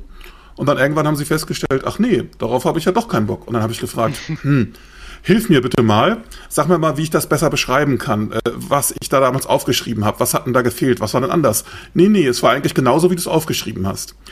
Und dann, dann an der Stelle bleibt man dann hilflos zurück. Ja, das Einzige, was man da sagen kann, ist wirklich feststellen, tut man es erst, wenn man zusammenspielt. Da gibt es so viele Sachen, die kann man nach meiner Überzeugung zumindest und nach meiner Erfahrung gar nicht wirklich vorneweg kommunizieren. Also man kann so ein bisschen filtern, ein bisschen sagen, hier, das nicht, das ja. Und dann kommt man da schon in die Richtung. Aber richtig feststellen werdet ihr das erst, wenn ihr mal eine ganze Weile miteinander gespielt habt. Ja, also es muss jetzt leider mal diese, diesen Vergleich ziehen. Es ist ja ein bisschen wie äh, digitale Partnersuche oder so. Ähm, da kannst du viel reinschreiben. Deswegen würde ich Leuten auch empfehlen, zum Beispiel auf Cons auch gerne nach Spielern zu suchen und Mitspielern, wo man einfach auch das Persönliche abtasten kann. Ne? Weil zum Beispiel dieses klassische keine Regelfanatiker, ähm, was heißt das überhaupt? Ne? Also wenn jemand zum Beispiel regelfirm ist und äh, auch kurz mal nachfragt, aber dabei total auf dem Teppich bleibt, ist das für mich ja auch, auch in Ordnung. Also nicht, dass Leute sich da ausgeschlossen fühlen, weil die denken, ich spiele nicht nach den Regeln oder so. Ne? Also es ist immer so in so einem, ich sag mal, in so einem Twitter- Kontext jetzt von der Menge der Zeichen kann man so schwer so eine komplette Meister- und Spielleiterphilosophie ausdrücken. Ähm, aber ja, ich bin da eigentlich ganz bei euch. Ich, äh, ich kann nur als Webseiten empfehlen, wenn ihr noch welche habt. Abgesehen, Facebook ist natürlich echt so für sowas äh, sehr, sehr, sehr gut. Da gibt es unglaublich viele aktive Gruppen. Ähm, auch wenn ihr nicht bei Facebook seid, äh, ihr könnt euch halt, sage ich mal, dafür kurz mal da äh, rein und rausloggen, aber müsst ihr nicht. Ansonsten ist die Spielerzentrale noch recht fit. Orkenspalter und Tannelorn, das kennt ihr bestimmt auch, ist auch relativ aktiv, was DSA 3 angeht, wenn man da mal eine Suche postet. Da habe ich auch immer Antworten bekommen. Also die drei Webseiten ist so mein wäre so mein Tipp. Und äh, mein Tipp wäre natürlich auch aus dem Umkreis rekrutieren, halt. Freunde, Freundeskreis, ja. Ja, zum Thema Webseiten wollte ich noch ergänzen, die Drachenzwinge. Da finden sich auch meistens ein Haufen Leute auch zu ähm, verschiedenen DSA-Versionen. Da kann man auch DSA 3 Leute noch finden. Viele DSA 4er, aber auch DSA 5er. Und zu Facebook, das hattest du ja schon gesagt, aber du hattest vergessen zu erwähnen, dass es da ja eine ganz interessante Retro-Gruppe gibt, habe ich gehört. Ne? Die ist ja so eine richtige DSA-Retro-Gruppe, DSA 1 bis 3. Ja. Wie heißt die noch gleich? Äh, weiß ich, warte mal, ich habe die, wir haben jetzt um 777 Mitglieder. Die heißt das, das schwarze Auge. 780. Das schwarze Auge, Retro-Fans in Klammern erste bis dritte Edition. Cool. Genau, eine sehr coole Gruppe mitmachen. Und äh, ja. solange man DSA 1, 2 und 3 bespielt, kann man auch über alles Neuere reden. Das ist ja auch äh, anders als bei anderen Gruppen. Ähm, es geht nur darum, dass, äh, also selbst wenn man DSA 5 spielt und trotzdem über DSA 3 noch fachsimpeln will, also es ist eine sehr, sehr schöne Gruppe und es ist echt sehr aktiv und ich finde echt, echt liebe, nette Menschen drin. Und ähm, ja, also ja, sehr gute Gruppe. Apropos Erfahrung. Ähm, wie ist das für euch äh, wenn ihr jetzt als Meister neu anfangen wollt oder Spielleiterin, würdet ihr euch auch nur oder bevorzugt Neulinge ins Boot holen oder auch alte Veteranen? Und wenn ja, seht ihr da irgendwie einen Fallstrick oder glaubt ihr, dass das völlig egal ist? Dass es da keine, keinen Zusammenhang gibt? Also wenn es jetzt, kommt ne, drauf an, was man äh, will. Ja, ich, also jetzt, ne, das ist zum Verständnis, dass wenn ihr sagt, ich fange jetzt neu an, ich bin ein neuer Meister, ich habe hier DSA 3 auf dem Flohmarkt gefunden und ich suche Spieler und dann sagt jemand, ja, ich bin seit 30 Jahren dabei und ich würde gern wieder Würdet ihr sagen, das ist irgendwie was, worüber man nachdenken soll, oder ist das völlig egal? Weil ich kann mir vorstellen, dass natürlich dann manche Meisterinnen sagen, oh, oh, oh, oh, da traue ich mich nicht, weil ich weiß, ich weiß ja nichts, ich kenne mich nicht aus, etc., etc. Wenn das, wenn, wenn das, das tatsächlich Leute sind, die mit dir spielen wollen? Ja.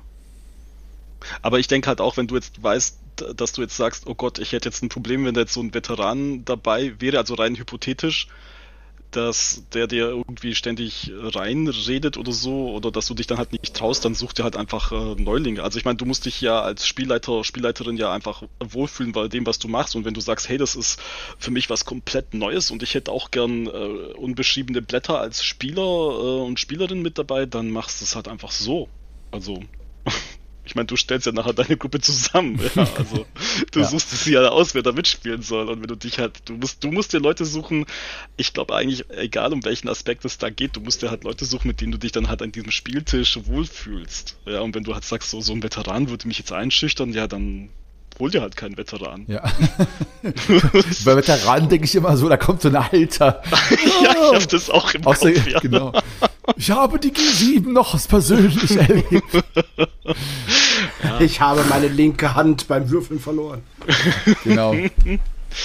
Also ja. ich, äh, ich, ich finde, dass die Frage ist ein bisschen komisch gestellt. Also ich, äh, ich habe es ja selbst gestellt, aber ich finde auch, äh, es ist so, es heißt, Veteran oder nicht Veteran heißt ja gar nichts. Ich finde es wichtig, dass man sagt, man, wenn man keine Erfahrung hat, dass man dazu steht, ja, weil das habe ich nämlich auch schon anders erlebt. Ähm, dass Leute so ein bisschen mit der Tür ins Haus fallen und noch nie gemeistert haben. Und wenn ein Veteran sich anbietet und sagt, das ist für mich in Ordnung, erwarte ich allerdings auch von dem Veteranenspieler da draußen, also ein Tipp an euch, dass man dann auch nicht den Klugscheißer raushängen lässt, ne, wenn da Sachen ja, nicht genau. sitzen. Also dann oh, ja. im, Gegen ja. im, Gegenteil, man kann dann nämlich sogar äh, nach, im Nachhinein sagen, hey, gut, gute Session, das und das ist gut gelaufen, hier konstruktives Feedback, das ist ja auch wertvoll.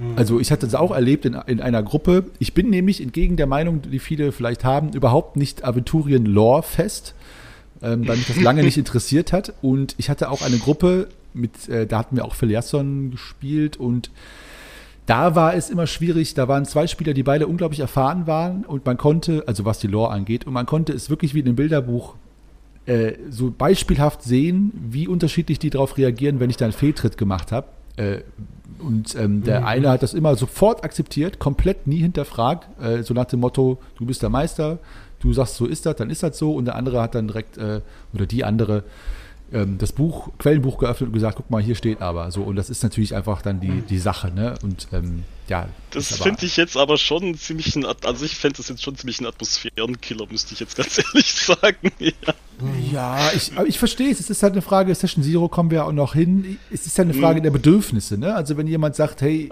du sagst, du willst DSA spielen und äh, ja, und dann kennst du die Lore nicht und so, das ist aber jetzt nicht meine Vorstellung von der von der Gruppe, weil sonst müssten wir kein DSA spielen, sonst spielen wir D&D, was ja keinen so fixen Lore hat oder mittlerweile vielleicht schon, aber damals nicht. Aber da sind, kommen wir ja gleich noch hin mhm. zum Thema. Äh, ja, da habe ich noch was. Also ja, ich bitte. war, glaube ich, in beiden Beispielen, in beiden Beispielen war ich schon mal der, der, der, der Oberbösewicht. Also, ja, erzähl doch mal.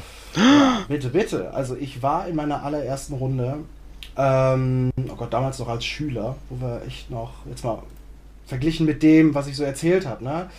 Ähm, von wegen jetzt gekauft und diese Läden und so. Nee, das war damals echt noch, was ist, zwei Mark Taschengeld pro Woche und da geht halt nicht viel. Und dann äh, zum Kumpel geradelt über eine Stunde und von der großen Schwester die Bücher quasi geliehen gekriegt und dann später auch einfach so ne, zusammengeliehen. Und äh, äh, und da habe ich einen Jäger gespielt und äh, ich, ja, ich dachte immer noch hier, Ali, Felix und Coco, es tut mir so leid, ich bin euch so auf den Sack gegangen mit diesem Klugheits-12-Jäger, äh, der hm. vor Begeisterung des Spielers mehr über die Spielwelt wusste als der Spielleiter. Äh, und das äh, irgendwie aber auch teilen wollte in der Runde und sich dann nicht hat abgrenzen können und Spieler und Charakterwissen durcheinander geschmissen hat. Also das ist mir passiert als Anfänger vor Begeisterung, aber das ist mir passiert. Gleichzeitig ist es mir passiert, als ich noch als relativ, nee, als ich mein Debüt hatte, das habe ich komplett in den Sand gesetzt. Da saßen eine Menge Leute, die äh, die gleiche Erfahrung hatten, also die benannten dann äh, noch zwei, drei Leute mehr, die schon mehr Spielerfahrung hatten. Und ich habe es so versaut. Ich habe es sogar insofern so versaut, dass ich alles ganz toll vorbereitet hatte, aufgeräumt, geputzt, Essen fertig und, und, und, und, und. Und eine Sache habe ich prokrastiniert und das war das Abenteuer zu lesen. Uh Also das habe ich wirklich so in den Sand gesetzt. Ich glaube, schlimmer geht's gar nicht als Spielleitung. Äh, ja, an anderer Stelle auch noch zu Schulzeiten ist mir was passiert. Da habe ich dann doch mit schon so ein bisschen Erfahrung und äh, einer Menge Lehrgeld ähm, habe ich äh, eine neue Runde gemacht und hatte eine äh, Gruppe an Kumpels aus der Klasse, die wollten das alles mal ausprobieren. Und dann haben wir mit denen ausgerechnet habe ich denen die Orkland-Trilogie empfohlen, um einzusteigen. Was sehr gut klappen kann, aber die Runde war oder entpuppte sich als derart Simulations- und Survival-inkompatibel, äh, mhm. Dass die fast alle in der ersten Szene draufgegangen sind. Also sie sind vom Bord des Schiffes gegangen ins knietiefe Wasser, Zufallsbegegnung Orglandbremsen. Ich beschreibe die Größe des Schwarms und wie groß die Viecher sind und sie haben alle irgendwelche Metallrüstungen an und fliehen ins Wasser. Also das war alles jetzt Stufe 1 Helden dann, oder? Wie? Stufe 1 Helden und die werden mir alle ertrunken. Aber hast du nicht ertrinken lassen? Damals äh, habe ich es echt fast drauf angelegt und hatte wirklich diesen inneren Zwiespalt äh, und wusste mir nicht recht zu helfen. Ich war da noch nicht souverän, ich hatte da noch nicht diese Erkenntnis. Hauptsache, alle haben Spaß. Und da dachte ich echt noch, ich muss das Regelwerk jetzt auch so umsetzen. Ja, ja, gut. Ja, Na?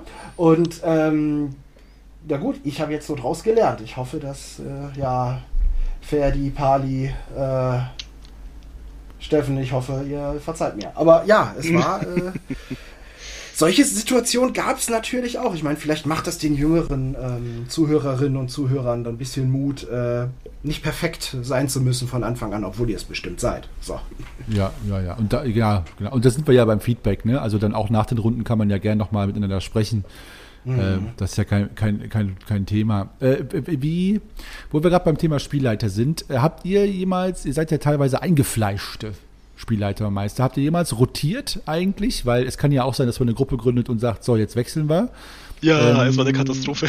Entschuldigung. Ja, Entschuldigung. Das klingt, das klingt nach einer interessanten Geschichte. Erzähl ja. doch mal. Erzähl doch mal.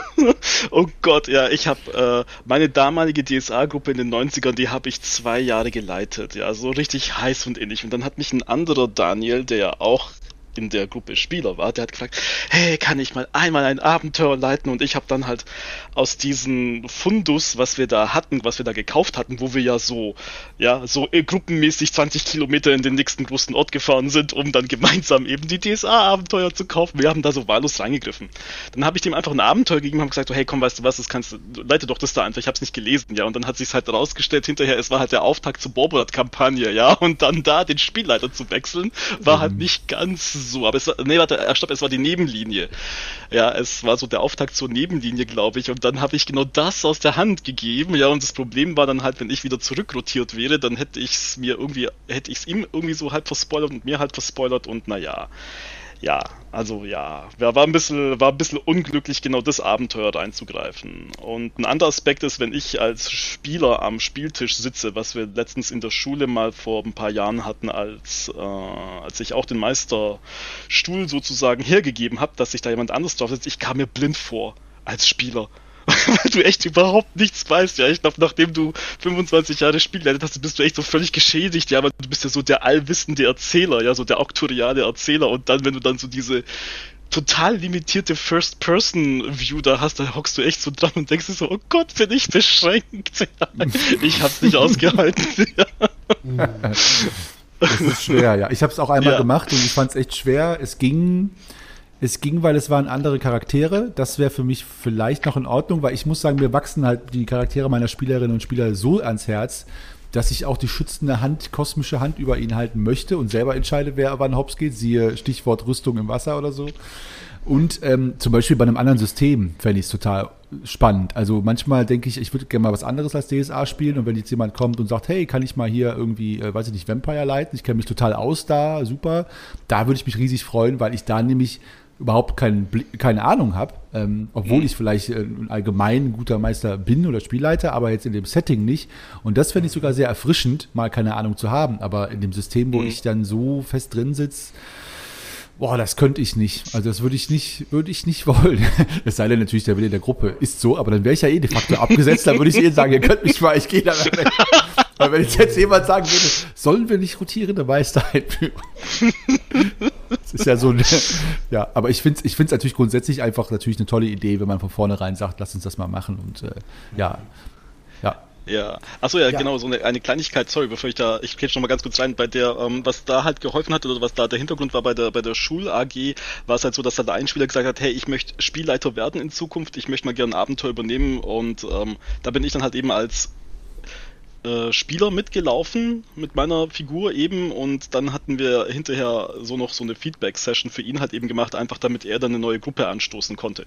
So, jetzt bin ich aber fertig. Aber das war ja ein bewusstes Men Mentoring, Mentoring. So. Also wenn jetzt jemand sagt, kann genau. ich mal ausprobieren, aber ich möchte, dass du drüber schaust, ist ja auch nochmal was, was anderes. Also. Ja, genau. Also das war, das war schon äh, cool, war auch eine coole Idee. Vielleicht hilft es ja auch den Anfängern da draußen ein bisschen weiter, diese Grundidee, dass man dann so sagt, so man macht mal so Spielleiter-Mentoring mit einem eingefleischten ah, Leiter. Oh. Ja. Ich sehe schon, du willst ein neues Geschäftsmodell für uns eröffnen. Also, wer möchte Daniel als Men Mentor haben? Bitte melden. genau. Ich an glaube an das lebenslange Lernen, also warum nicht? Mm. ja, ja, Aber was ist mit Lars und Magnus, so rotierende Meister oder wechselnde Meister? Habt ihr dazu was beizusteuern? Habt ihr das gemacht? Macht ihr das? Findet ihr das gut, schlecht oder wie sieht's aus? In meinen Anfangszeiten war das so üblich, also in meiner ersten Runde war es so üblich. Das ging auch, weil wir da mehr eine episodische Erzählweise hatten. Ne? Also da war dann also wir haben nicht mitten in einem Abenteuer getauscht. Es gab dann halt immer eine Meisterin, ein Meister für ein Abenteuer, sei es nun ein Kaufabenteuer oder ein selbstgemachtes. Und wenn das vorbei war, dann kam halt ein neues Abenteuer und das konnte dann auch irgendjemand anders leiten. Das, weil die ganze Gruppe so dann zusammengebaut war, eher episodisch. Es hatte auch jeder mehrere Charaktere und dann hat man sich halt hingesetzt und so gut bei dem Abenteuer so, was spiele ich jetzt da? Ähm, das äh, hat dann soweit funktioniert. Sobald man anfängt, ein bisschen was Längeres zu machen, ist es aus meiner Sicht schwierig. Da ich ein Fan davon bin, auch längere Kampagnen zu machen und auch den Hintergrund der Charaktere und so da einzubinden, ähm, da äh, finde ich, da, da würde ich immer sagen, so ein Meister, eine Meisterin und eine Gruppe. Es ist natürlich möglich, in der gleichen diesweltlichen Konstellationen dann eine andere Runde, äh, dann noch mal eine zweite Runde zu haben, kann auch eine zweite DSA-Runde sein mit anderen Charakteren und eine andere Kampagne.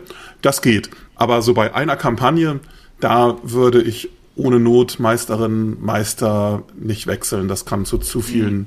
Widersprüchen führen. Mhm. Dem kann ich mich voll anschließen. Also innerhalb einer Kampagne mit, mit fortlaufendem äh, Dramaturgie Bogen und Spannungsbogen auf gar keinen Fall. G7 auf gar keinen Fall bitte. Ähm, oder Filiason. Mhm. Aber äh, ja, Erfahrungen habe ich gemacht. Äh, meine aktuelle Runde, die ja seit 2012 besteht, ähm, da haben wir es ursprünglich, haben wir das äh, als Grundkonzept damals, so damals, äh, haben wir das mit aufgenommen äh, jetzt wir gesagt, ja, wir rotieren auch am Spielleiten. So. Ähm, das war ein extremst zweischneidiges Schwert. Also einmal hat es das perfekte Filet geschnitten gehabt, so mundgerechte Stücke und Leute, die sich richtig reingekniet haben, hatten wir darunter äh, jetzt über die ganze Zeit. Ich meine, das sind jetzt inzwischen schon neun Jahre, ne? Ja, auf jeden Fall. Ich habe eine super Interpretation von der Wolf von Winhall gespielt, als Spieler von jemandem, der bei mir als erst Pen and Paper Spieler, als erst DSA Spieler in die Gruppe gekommen ist, wo ich nur so denke, wow. Ähm, Diploma approved hier, ja. Also es war toll, es war super interpretiert, es war umgeschrieben, umgearbeitet, verschiedene Aspekte reingebracht, es war nicht zu wenig, es war nicht zu viel. Also äh, auch an dieser Stelle, lieber Erik, ich ziehe immer noch den Hut dafür. Ähm, das war wunderschön, tolles Erlebnis. Ähm, danke dafür. Und ähm, gleichzeitig habe ich aber auch andere, auch, auch, Kehrseiten kennengelernt. Auch gerade von solchen Regelungen und Absprachen, ne? weil wir ja auch beim Thema Gruppen, ähm, Gruppenkonzept und so sind. Eine Freundin zum Beispiel, die hatte das Abenteuer in den Höhlen des Seeogers. Und hatte äh, jetzt nicht unbedingt das größte Händchen für Dramaturgie und für äh, den Aufbau eines Spannungsbogens. Und irgendwie hatten wir das Abenteuer noch gar nicht richtig begonnen. Da hatten wir schon Leute festgenommen und äh, Steckbriefe, Steck, äh, steckbrieflich gesuchte Leute festgenommen und abgegeben und richtig viel Geld gemacht. Mehr Geld als die Heldinnengruppe bisher in der Laufbahn irgendwie äh, zu gesehen bekommen hat. Und dann sah das Abenteuer auch noch vor, dass man der Person, die man eigentlich sucht, begegnet. Und zwar in ihrer eigenen Kneipe. Mhm.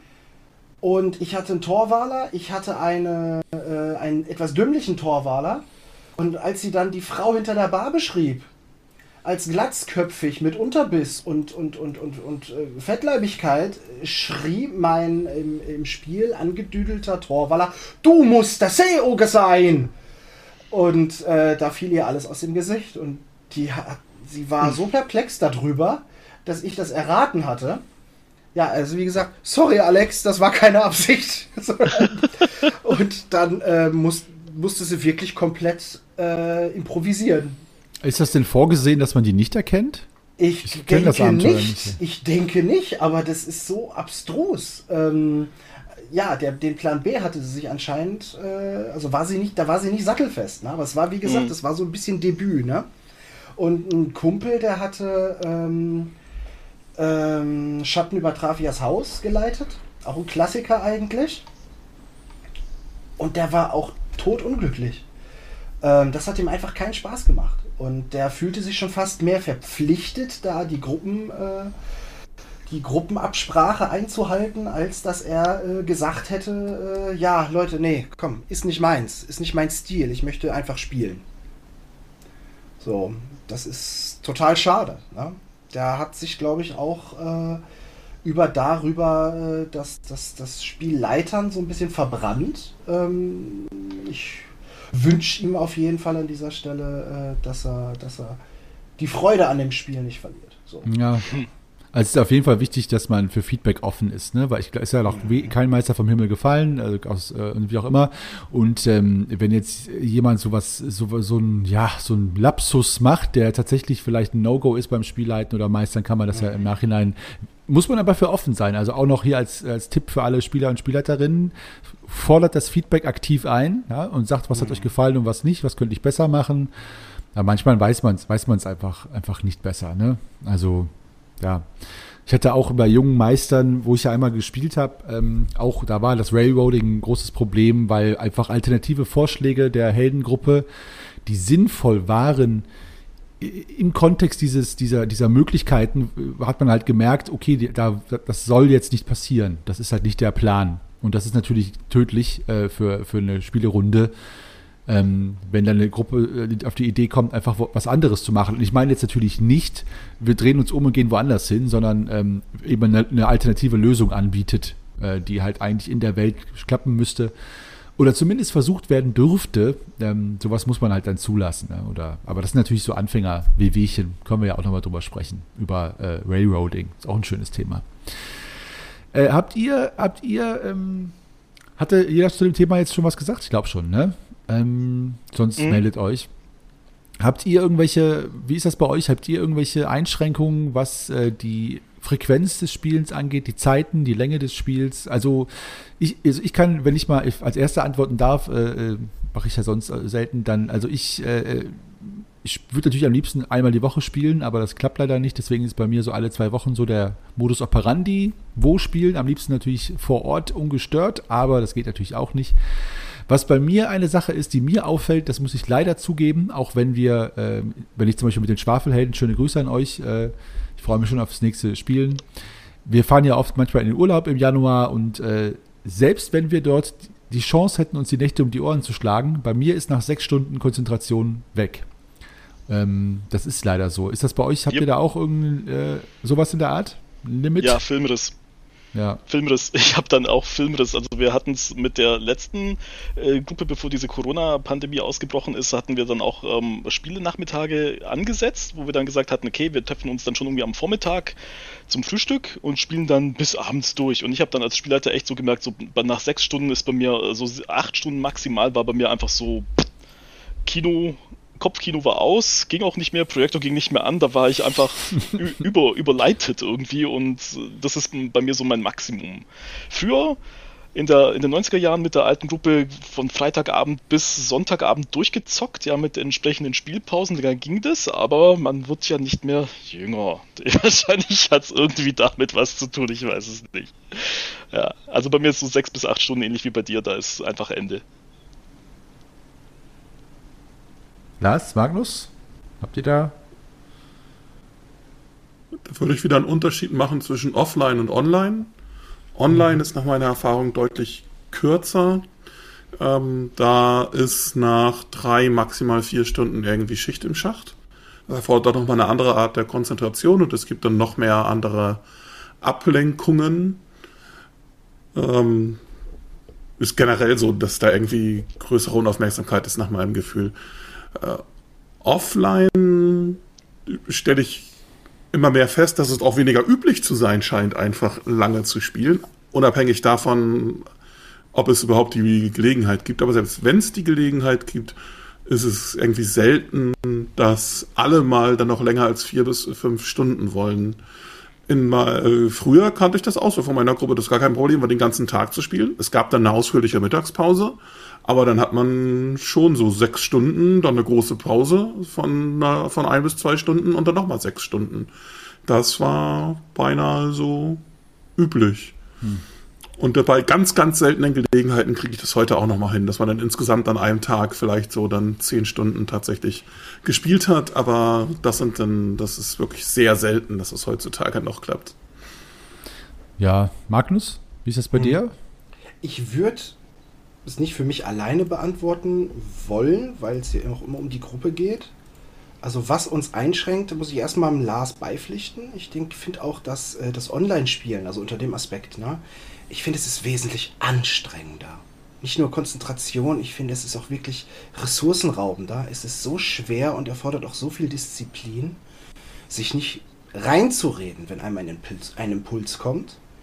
Ja, am Spieltisch kann man nonverbale Kommunikation wahrnehmen das ist jetzt online während Pandemiezeit oder Gruppen, die sich auf der Basis gegründet haben, äh, dass man sich nicht sieht oder dass man online spielt. Die haben einfach diese Hürde zu nehmen, beziehungsweise diese Bürde über diese Hürde zu tragen. Und, und gleichzeitig fehlt auch die Qualität äh, im äh, Rollenspiel, im, in der Charakterdarstellung, im Schauspiel, im Method Acting, so, dass man sich nicht richtig sehen kann. Ich finde, das ist wirklich ein ganz, ganz wichtiger Punkt. Was uns noch weiter einschränkt, kann ich sagen. Ich, ich fasse mal für alle zusammen und stelle die als eine Person dar. Ähm, Vollzeitjob, Schichtdienst, in Wechselschichten, Kinder, Corona. Das schränkt uns doch sehr ein, ja. Ja, ist, also ich, ähm, ich, ich, ich überlege gerade, was wir daraus jetzt äh, destillieren können als Tipp für die angehende Meister und Meisterin. Ich würde einfach dann vielleicht sagen, auch wenn es natürlich schön wäre, sich nicht zu übernehmen und ruhig zu sagen, wir treffen uns einfach um fünf und spielen bis zehn und dann ist gut. Und dann soll man lieber aufhören, wenn es am schönsten ist und nicht Leute überfordern. Ähm, ja, also scheut euch da nicht, ihr müsst keine Nacht, Nacht, Nachtsessions oder sowas, sowas machen. Ne? Also ja, denke ich, ist völlig okay. Magnus, rate mal, welches Thema jetzt kommt. Ähm, wir sprechen über die inneren Kämpfe und die Freuden daran, sich im Method Acting und im Storytelling auszuleben? Nein. Richtig. genau. Ja, nein, äh, es kommt die Session Zero. Kann mir gut vorstellen, dass äh, das vielleicht sogar die letzte Frage für diese Folge wird, weil das ist natürlich ein kleines Monstrum, ähm, mhm. das wir jetzt angehen wollen. Ähm, ich möchte mal in die Runde werfen, wer traut sich erstmal zu, ganz kurz zu definieren, was das überhaupt ist? Also wirklich ohne den Inhalt jetzt schon in Platz zu treten. Worum geht's? Was heißt Session Zero? Es ist ja, glaube ich, so ein bisschen äh, so ein geflügeltes Wort, was vielleicht nicht jeder kennt. Und danach äh, könnten wir ja alle mal sammeln, worüber man da drin so sprechen sollte, eurer Meinung nach. Also, wer möchte es mal definieren? Wer traut sich? ja, komm, dann mach ich. Zurück. Ja, mach mal. ähm, naja, ich denke auch, dass wir allein über die Definition diskutieren werden gleich. Aber für mich bedeutet Session Zero die Runde, die Zusammenkunft vor der ersten Runde. Daher diese numerische Einschränkung. Ähm, was allerdings keine, keine Abwertung ist, sondern eigentlich mehr die Basis dessen, was da folgen soll. Äh, aber jetzt müsste ich ja, jetzt würde ich den Inhalt ja doch schon wieder preisgeben. Also ja, aber das ist ja schon mal äh, die Runde ist, vor der Runde, ja. Aber zu, zum Zwecke, also ist es, also es ist ja bewusst. Ich sag, ich versuche, ich stelle mich jetzt mal, ich stelle mich jetzt mal ganz, äh, äh ganz dumm. Das ist also bewusst gesetzt vor der ersten Spielerunde, weil dort Dinge geklärt werden, die dann äh, greifen in der Relevanz. Also es ist quasi so ein Vor Vorgeplänkel. Man spielt ja. also noch nicht, man spielt noch nicht in der Session Zero. Richtig, richtig. Ja. Und äh, nicht nur, ähm, ähm, nicht nur eine, eine planerische Zielsetzung, sag ich mal, jetzt auf dem Reißbrett, sondern schon, ich sag mal, dass da wird das Fundament gegossen für das äh, Kunstwerk, das man dann da draufsetzt gemeinsam. Macht ihr das immer oder habt ihr das immer gemacht? Mit jedem neuen Mitspielerin. Ja. Äh, Daniel, Lars? Oder äh, habt ihr das auch gemacht? Macht ihr auch Session, seid ihr auch Session Zero Verfechter? Oder war es bisher noch nicht so?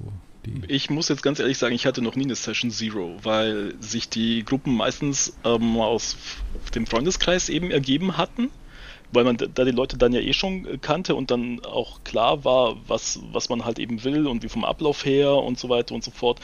Und ähm, ich kann mich jetzt aber einmal erinnern, oder beziehungsweise wir hatten einmal eine sozusagen eine Session Zero uh, along the way oder on the go, so, neben, so nebenbei. Und zwar hatten wir DSA gespielt mit dieser einen Schülergruppe, die ja relativ lang dabei geblieben ist, fünf Jahre lang. Die haben ja angefangen zu spielen mit äh, 14 und haben dann aufgehört zu spielen, als sie dann 19 ähm, geworden sind. Und wir haben dann im vierten Jahr einen kurzen Abstecher gemacht zu Cyberpunk.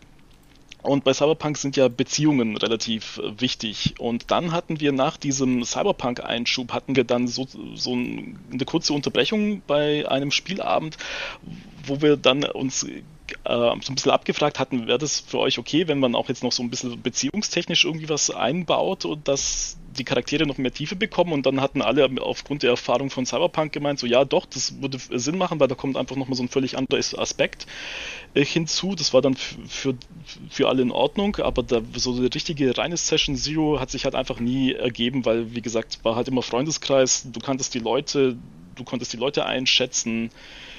Ja, aber was du jetzt sagst, ist ja interessant, weil ähm, man kann halt deiner Meinung nach, also ich sehe das genauso, auch in einer bestehenden Gruppe, die lange spielt, immer wieder mal so eine, also immer wieder mal, kann man ja alle fünf Jahre einmal machen, aber so eine, so eine Zwischensitzung einbauen mit so einem Stopp.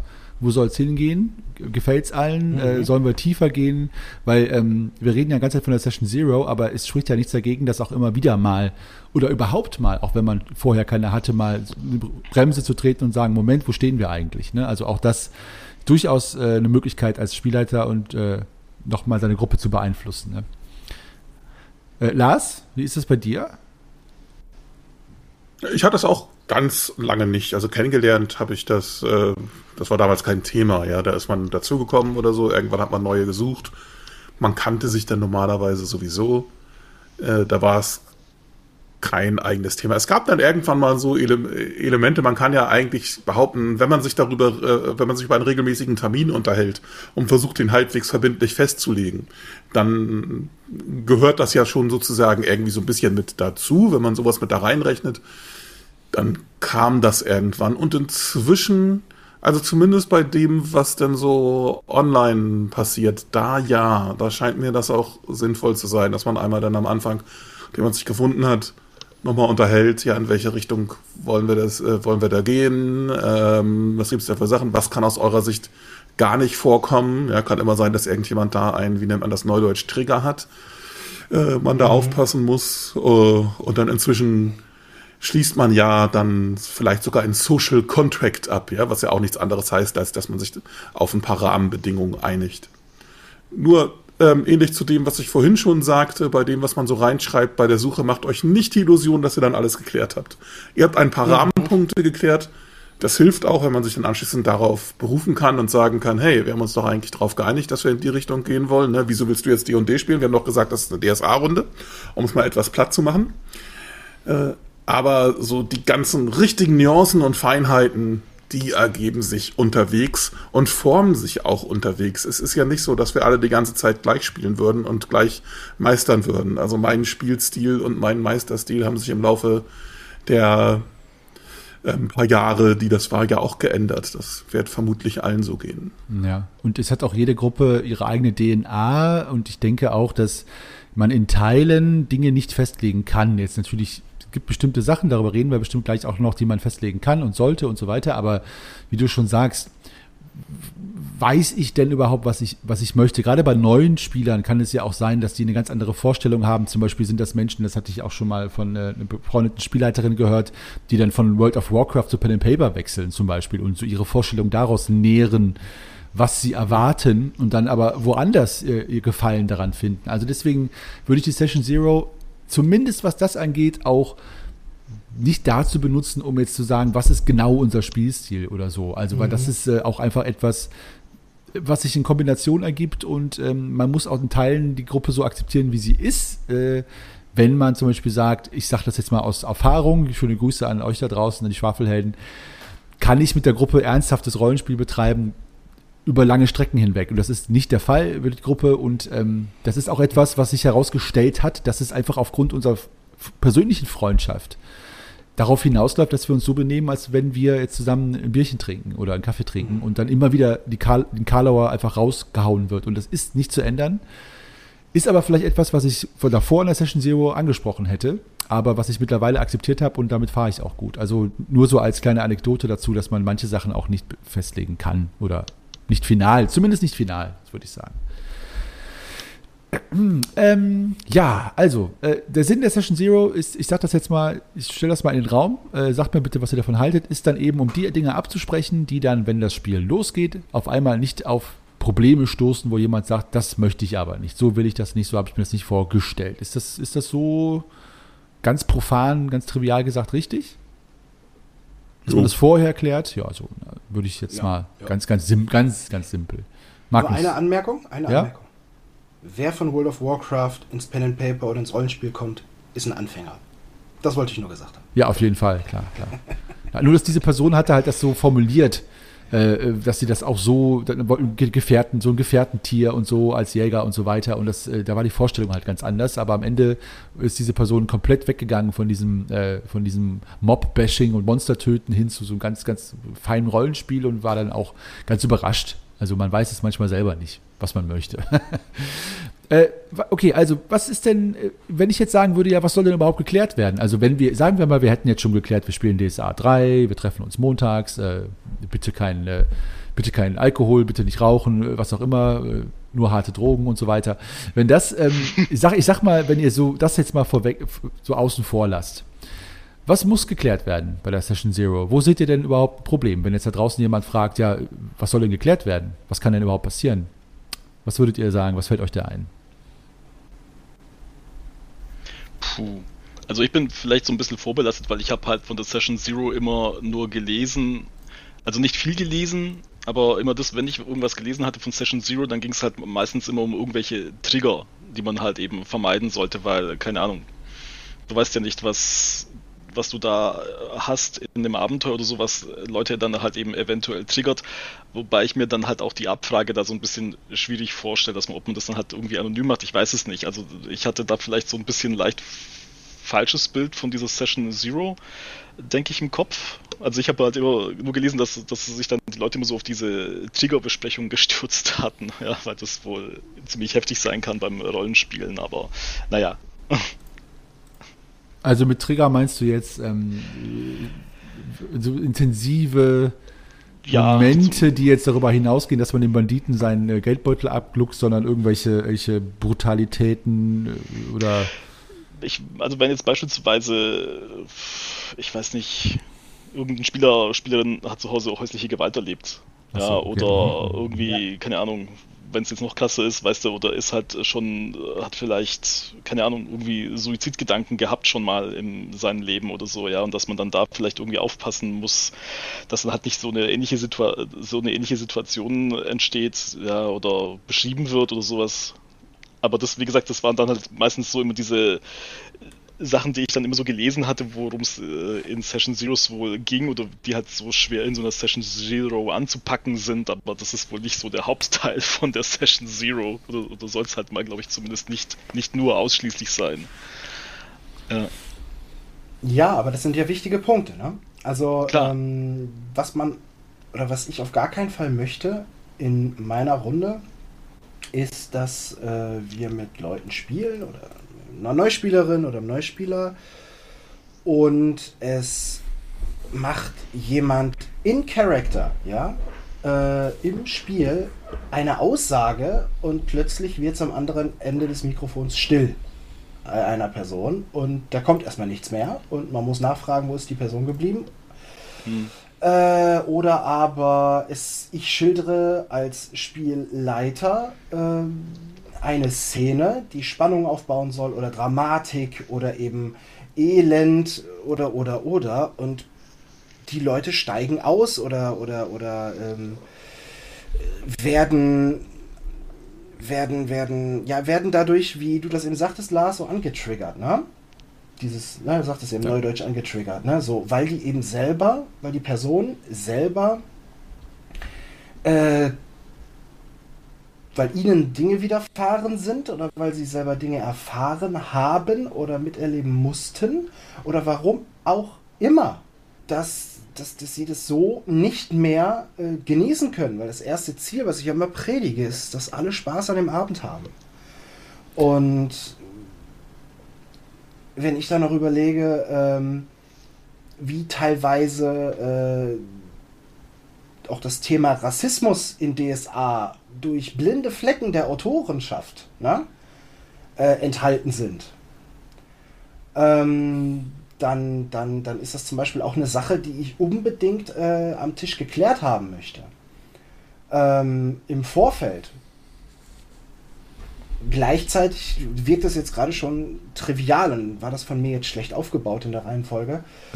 äh, kann man natürlich auch über äh, über Dinge sprechen, äh, welchen Spielstil man pflegen möchte. Ne? Wir haben ja am Anfang ähm, dieser, dieser äh, Schwafel, dieses Schwafelmeistergesprächs hier auch schon mal erwähnt, ne? dass man zum Beispiel äh, sagt, ich glaube, Lars, du warst das, ne? keine Lust auf Power Gaming, ne? dann wäre das sinnvoll. Ähm, klar, es kann auch Spaß machen, dass man sagt, komm, wir schlachten das jetzt mal so richtig aus und gucken, was geht. Und es gibt Leute, denen macht das mehr als einmal Spaß. Ähm, ja, klar, aber dann ist das eine Sache, die man vorher festlegen sollte. Und das, äh, äh, beziehungsweise bis hin zu solchen Dingen wie, sprechen wir ausschließlich im Charakter? Wie melden wir unsere Würfelproben zurück? Wer darf eigentlich oder wer spricht äh, äh, auf welche Weise? Also da gab es, wie gesagt, in der, in der Geschichte in den neun Jahren, die meine Runde jetzt geht, da schon einige Höhen und Tiefen. Äh, und jetzt mache ich erstmal einen Punkt. Hm.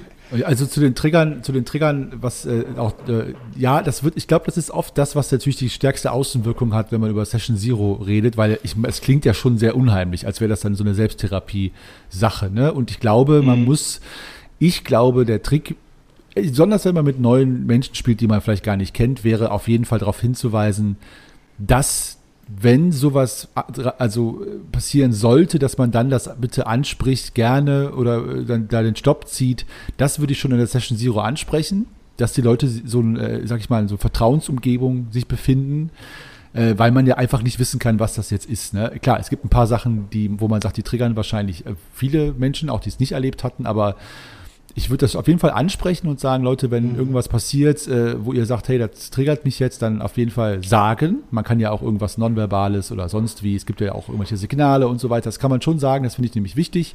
Besonders wenn die Gruppe ein Interesse hat, sowas vielleicht auszuloten. Äh, auch mhm. gerade dann, weil ich zum Beispiel bei mir in der Gruppe, und ich sage jetzt nicht, dass ich nie jemanden triggern würde, aber bei mir ist, äh, ich sag mal, sind viele Sachen würden bei mir als Meister würde ich die gar nicht stattfinden lassen. Aber es gibt natürlich Gruppen, die sagen, besonders wenn man nicht nur DSA 3 spielt, sondern irgendwelche dystopischen Settings oder semi-realistischen Dinger, wo man dann sagt, ja gut, hier geht's halt, da, da ist einfach das Thema an sich schon ein Trigger, ähm, dass man da halt mhm. sagt, Leute, was könnte das Signal sein? Ne? Das würde ich schon, mhm. schon, schon machen. Also ja, ja, genau. Also ich sag nur G7 in Tobrien. Was nimmt man mit rein? Wie simulativ will man was haben? Na, wie, wie, wie genau soll der Krieg dargestellt werden? Wie, wie derb, wie äh, heftig, wie widerlich, wie niederträchtig sollen die, äh, sollen sich da Söldner oder äh, Halbdämonen äh, gegenüber der Zivilbevölkerung äh, äh, verhalten? Und da muss man natürlich auch wissen, brauche ich das für meine Runde? Um einen spannenden Abend zu haben? Brauche ich das wirklich? Will ich das? Hm. Wollen wir das? Na? Äh, das ist eine Sache, die sollte man miteinander auf jeden Fall klären. Wir haben mhm. sogar mal in einer Runde von uns sogar mal ein Codewort festgelegt, was allerdings eher äh, um, wo es eher um Zoten ging. ein Zotwort. Genau. Genau. Oh Mann. Also ich, äh, äh, Lars, jetzt hast du doch fast gar nichts dazu gesagt. Vielleicht kannst du mal äh, einen Rundumschlag machen. Aber ich würde jetzt sowieso allen ans Herz legen, wenn ihr jetzt denkt, oh Gott, oh Gott, oh Gott, ähm, als Meisterin jetzt äh, in Spee, ich würde sowieso empfehlen, mich langsam an solche Themen ranzutasten. Grundsätzlich, weil es gibt auch Themen, die kann man vielleicht am Anfang nicht äh, bedienen und später schon, wenn man sich vertraut als Menschen auch. Also äh, vielleicht nicht im ersten Abenteuer dann irgendwie, äh, ja, wie du schon sagst, so Kriegsszenarien drastisch beschreiben, aber man kann natürlich nach, vielleicht nach ein paar Jahren die Gruppe da ein bisschen mehr mit belasten, äh, mit ernsteren Themen, äh, wenn man weiß, man kann das zusammen aufarbeiten. Das ist ja in Freundeskreisen und Familien ja auch nicht anders, dass manche Themen vielleicht nicht sofort äh, auf den Tisch kommen. Also das ist nur so ein Tipp von mir. Äh, äh, man kann ja auch erstmal sagen, wie, lassen, wie, wie, wollen wir anfangen, wie wollen wir einsteigen und wollen wir manche Themen erstmal außen, außen vor lassen. Ja. Äh, Lars, Jetzt mal dich direkt gefragt. Wie ist das bei dir? Session, welche Themen von Session Zero wären, wären welche, die dir einfallen würden? Dann fange ich mal, weil die gerade so ausführlich waren, mit den belastenden Themen an, aber nur mit einem Satz. Die sind tatsächlich, so wie du, Henny, das auch gesagt hast, nur am Rande Thema, in dem Sinne, dass klar sein muss, wenn da irgendwas ist, schickt mir einfach einen, äh, einen Hinweis. Ich setze mich nicht mit den Leuten hin und frage, hey, sag mal, was für Ängste hast du eigentlich, ja? Ähm, oder was für was für Gewalterfahrung hast du. Das das mache ich nicht. Also ähm, es muss einfach klar sein, wenn da irgendwo was zu weit geht, dann ist nicht. Also in dem in dem Geiste von so nicht Schurke, ja, wo das ja, wo man ja mit Kindern spielt und dass sogar die explizite, äh, die explizite Regel gibt, wenn es den Kindern zu weit geht, sollen die Kinder laut so nicht Schurke rufen und dann hält das erstmal an. Ne? Also so in, in diesem Geiste würde ich das da sehen. Ansonsten, was man in der Session Zero neben dem genannten noch besprechen kann, wenn es denn nicht schon in der Gruppenausschreibung drin war, ist, welche Hausregeln wollen wir eigentlich haben? Wie ist das mit der Charaktererschaffung? Machen wir das irgendwie zusammen und jeder sieht, wie das bei den anderen ist? Oder wollt ihr euch überraschen lassen, was die anderen dann spielen, ne? Bei der Gruppenzusammenführung. Und ihr wisst das vorher gar nicht und ähm, sucht jeder sich einfach individuell was aus und dann muss man halt nachher sehen, wie die zusammenpassen, was ja auch sehr reizvoll sein kann. Ähm, oder sprechen wir es genau vorher ab, wer jetzt welche Rolle oder welche Funktion übernimmt. Ne? Kann man ja sagen, wir wollen jetzt eine Magerin, wir wollen eine Kriegerin, wir wollen einen Händler und einen Handwerker. Ja? Ähm, und du machst das, du machst das, du machst das. Das wäre für mich ähm, ein absoluter Beinbruch, ey. Na, das ist, darüber kann man sich unterhalten, was aber man möchte. Ich ja, also, nee, genau das finde ich ja, genau das ist ja das Gute dran. Dass das, das, ich sage das ja nur ja. deswegen, weil genau das müsste ja geklärt werden. Ne? Ja. Genau. Und dann, also ich finde, äh, ich bin grundsätzlich dafür alles zu haben. Ich finde Konzeptgruppen zum Beispiel ganz gut, wo man wirklich sagt, jetzt haben wir eine Gruppe von Gelehrten. Da ist ein Alchemist zusammen unterwegs mit einer Magierin und noch irgendwas. Oder wir haben einfach eine kleine Söldnertruppe, ja. Da ist dann, einer ist irgendwie der, ist derjenige mit der Armbrust, einer ist der, ist der Fälscher, einer ist derjenige, der noch ein bisschen rechnen und schreiben kann und der dann die Verträge aushändelt, einer ist der Doppelsöldner ja, oder die Doppelsöldnerin. Das kann lustig sein. Aber ich finde es auch ganz toll, wenn die Leute das vorher gar nicht wissen. Und dann hast du nachher auf einmal da eine Gruppe, in der sind dann äh, drei Magier und, ein, und eine Alchemistin, ja, oder eine rein kombative Gruppe. Ähm, das äh, die haben dann halt in einem Bereich eine große Schwäche ähm, und diskutieren da viel rum und in einem anderen Bereich sind sie besonders, äh, sind sie besonders stark. Ja, mhm. aber um zum Punkt zu kommen, über sowas alles kann man da sprechen. In welche, äh, in welche Richtung soll das da gehen? Wie wollt ihr das machen? Ja. Äh, ähm. Ich hatte mal tatsächlich einen, einen potenziellen Spieler, der in die Cyberpunk-Gruppe rein wollte. Da habe ich ihm dann auch gesagt, was wir da für Regeln beispielsweise haben. Dann habe ich gesagt, ähm, bei uns sind am Spieltisch, wenn wir dann spielen, keine Handys erlaubt. Dann ist der aufgestanden und ist gegangen. hatte, ich, hatte ich auch schon und tschüss. Ja. Mhm. Oh. Und beim Online-Spielen auch nochmal über die Technik unterhalten. Ja, das ist sinnvoll, weil gerade wie ersetzt man gewisse Möglichkeiten, über die man sich sonst nicht unterhält. Ja, beim Offline-Spielen haben wir ja, das war schon ein Thema heute, nonverbale Kommunikation und sowas, die Möglichkeiten, ne? Gesichtsausdrucken da beim Ausspielen und so. Das, ähm, das hat man beim Online so in der Form nur eingeschränkt. Aber man kann sich ja darüber unterhalten, pass auf, wir haben vielleicht, je nachdem, was für Technik man benutzt, mal angenommen, man benutzt ein Chatprogramm wie Discord oder so und hat vielleicht auch noch irgendein ähm, Virtual Tabletop.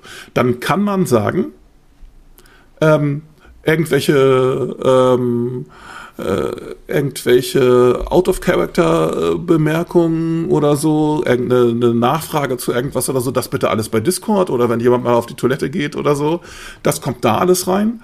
Und ähm, wenn jemand noch etwas ähm, vom äh, In-Character da machen will, meinetwegen, ich guck, ich drehe mich um und guck mal, ob, ob da irgendwas ist oder ich wippe ungeduldig ähm, auf, äh, auf den Zehenspitzen hin und her, das dann auf den Virtual Tabletop reinschreiben. Also naja. über all solche Sachen kann man, kann man da reden, wie man da mhm. die Sachen dann möglichst gut gestalten kann, sodass die, ja. dass alle auf einem Blatt sind. Aber so ein bisschen, so ein bisschen Etikette kann man auch in der Session Zero ansprechen, sowas wie Regelfragen klären wir nachher und solche Sachen. Mhm. Ne? Das ist zum Beispiel auch sowas, das würde ich immer, immer machen. Genau. Und das hat nichts mit Autorität zu tun, sondern einfach der Flow. Und als Meister oder Spielleiter genau. musst du das dann ja, ich würde äh, ich würd auch vorweg sagen, äh, wenn ich jetzt zum Beispiel irgendwas regel als Meister und sage, nee, das ist jetzt so, die, der Armbrustschuss macht das und das, ist das nicht, weil ich das besser weiß, sondern dass der Flow halt erhalten bleibt und genauso out, out of game, äh, Quatsch, out of character, in character wissen. Sowas kann man auch bei Session Zero einmal kurz runterbeten. Ähm, mhm. äh, schadet ja nichts. Also nicht jetzt zu mit dem Zeigefinger, sondern einfach so als kleiner Reminder ist auch gut. Ja, ja. Eine Sache müsst Und gebt euch nicht zu sehr die Hacke, äußern. bleibt halbwegs nüchtern. Ja. ja. Ja, okay, ja. das ist klar. Aber eine Sache muss ich mir ganz noch dringend noch anmerken, weil ich muss unbedingt äh, da richtig verstanden werden an der Stelle. Äh, ich pflichte euch beiden da absolut bei, ne? gerade wenn ich, weil ich das so vertieft habe, das Thema, äh, was jetzt mögliche Trigger angeht, was mögliche äh, Ängste oder Sorgen oder Traumata angeht. Natürlich wäre das nicht ein Treffen mit aufgezwungener Selbstoffenbarung, sondern natürlich, so wie Henny das sagte, wird das offen angesprochen. Und natürlich so, wie Lars das sagte, äh, kann man sich gegebenenfalls auch pri privat im Stillen dazu äußern bei der Spielleitung, dass das eine ähm, Berücksichtigung erfährt. Ne? Mhm. Also versteht mich da bitte auf jeden Fall richtig. Ja, natürlich, natürlich ist es ein wichtiges Thema, aber das wird nicht mit der, da wird die Rücksichtnahme nicht äh, mit dem äh, Feldspaten durchgeführt. So. Ja, ja.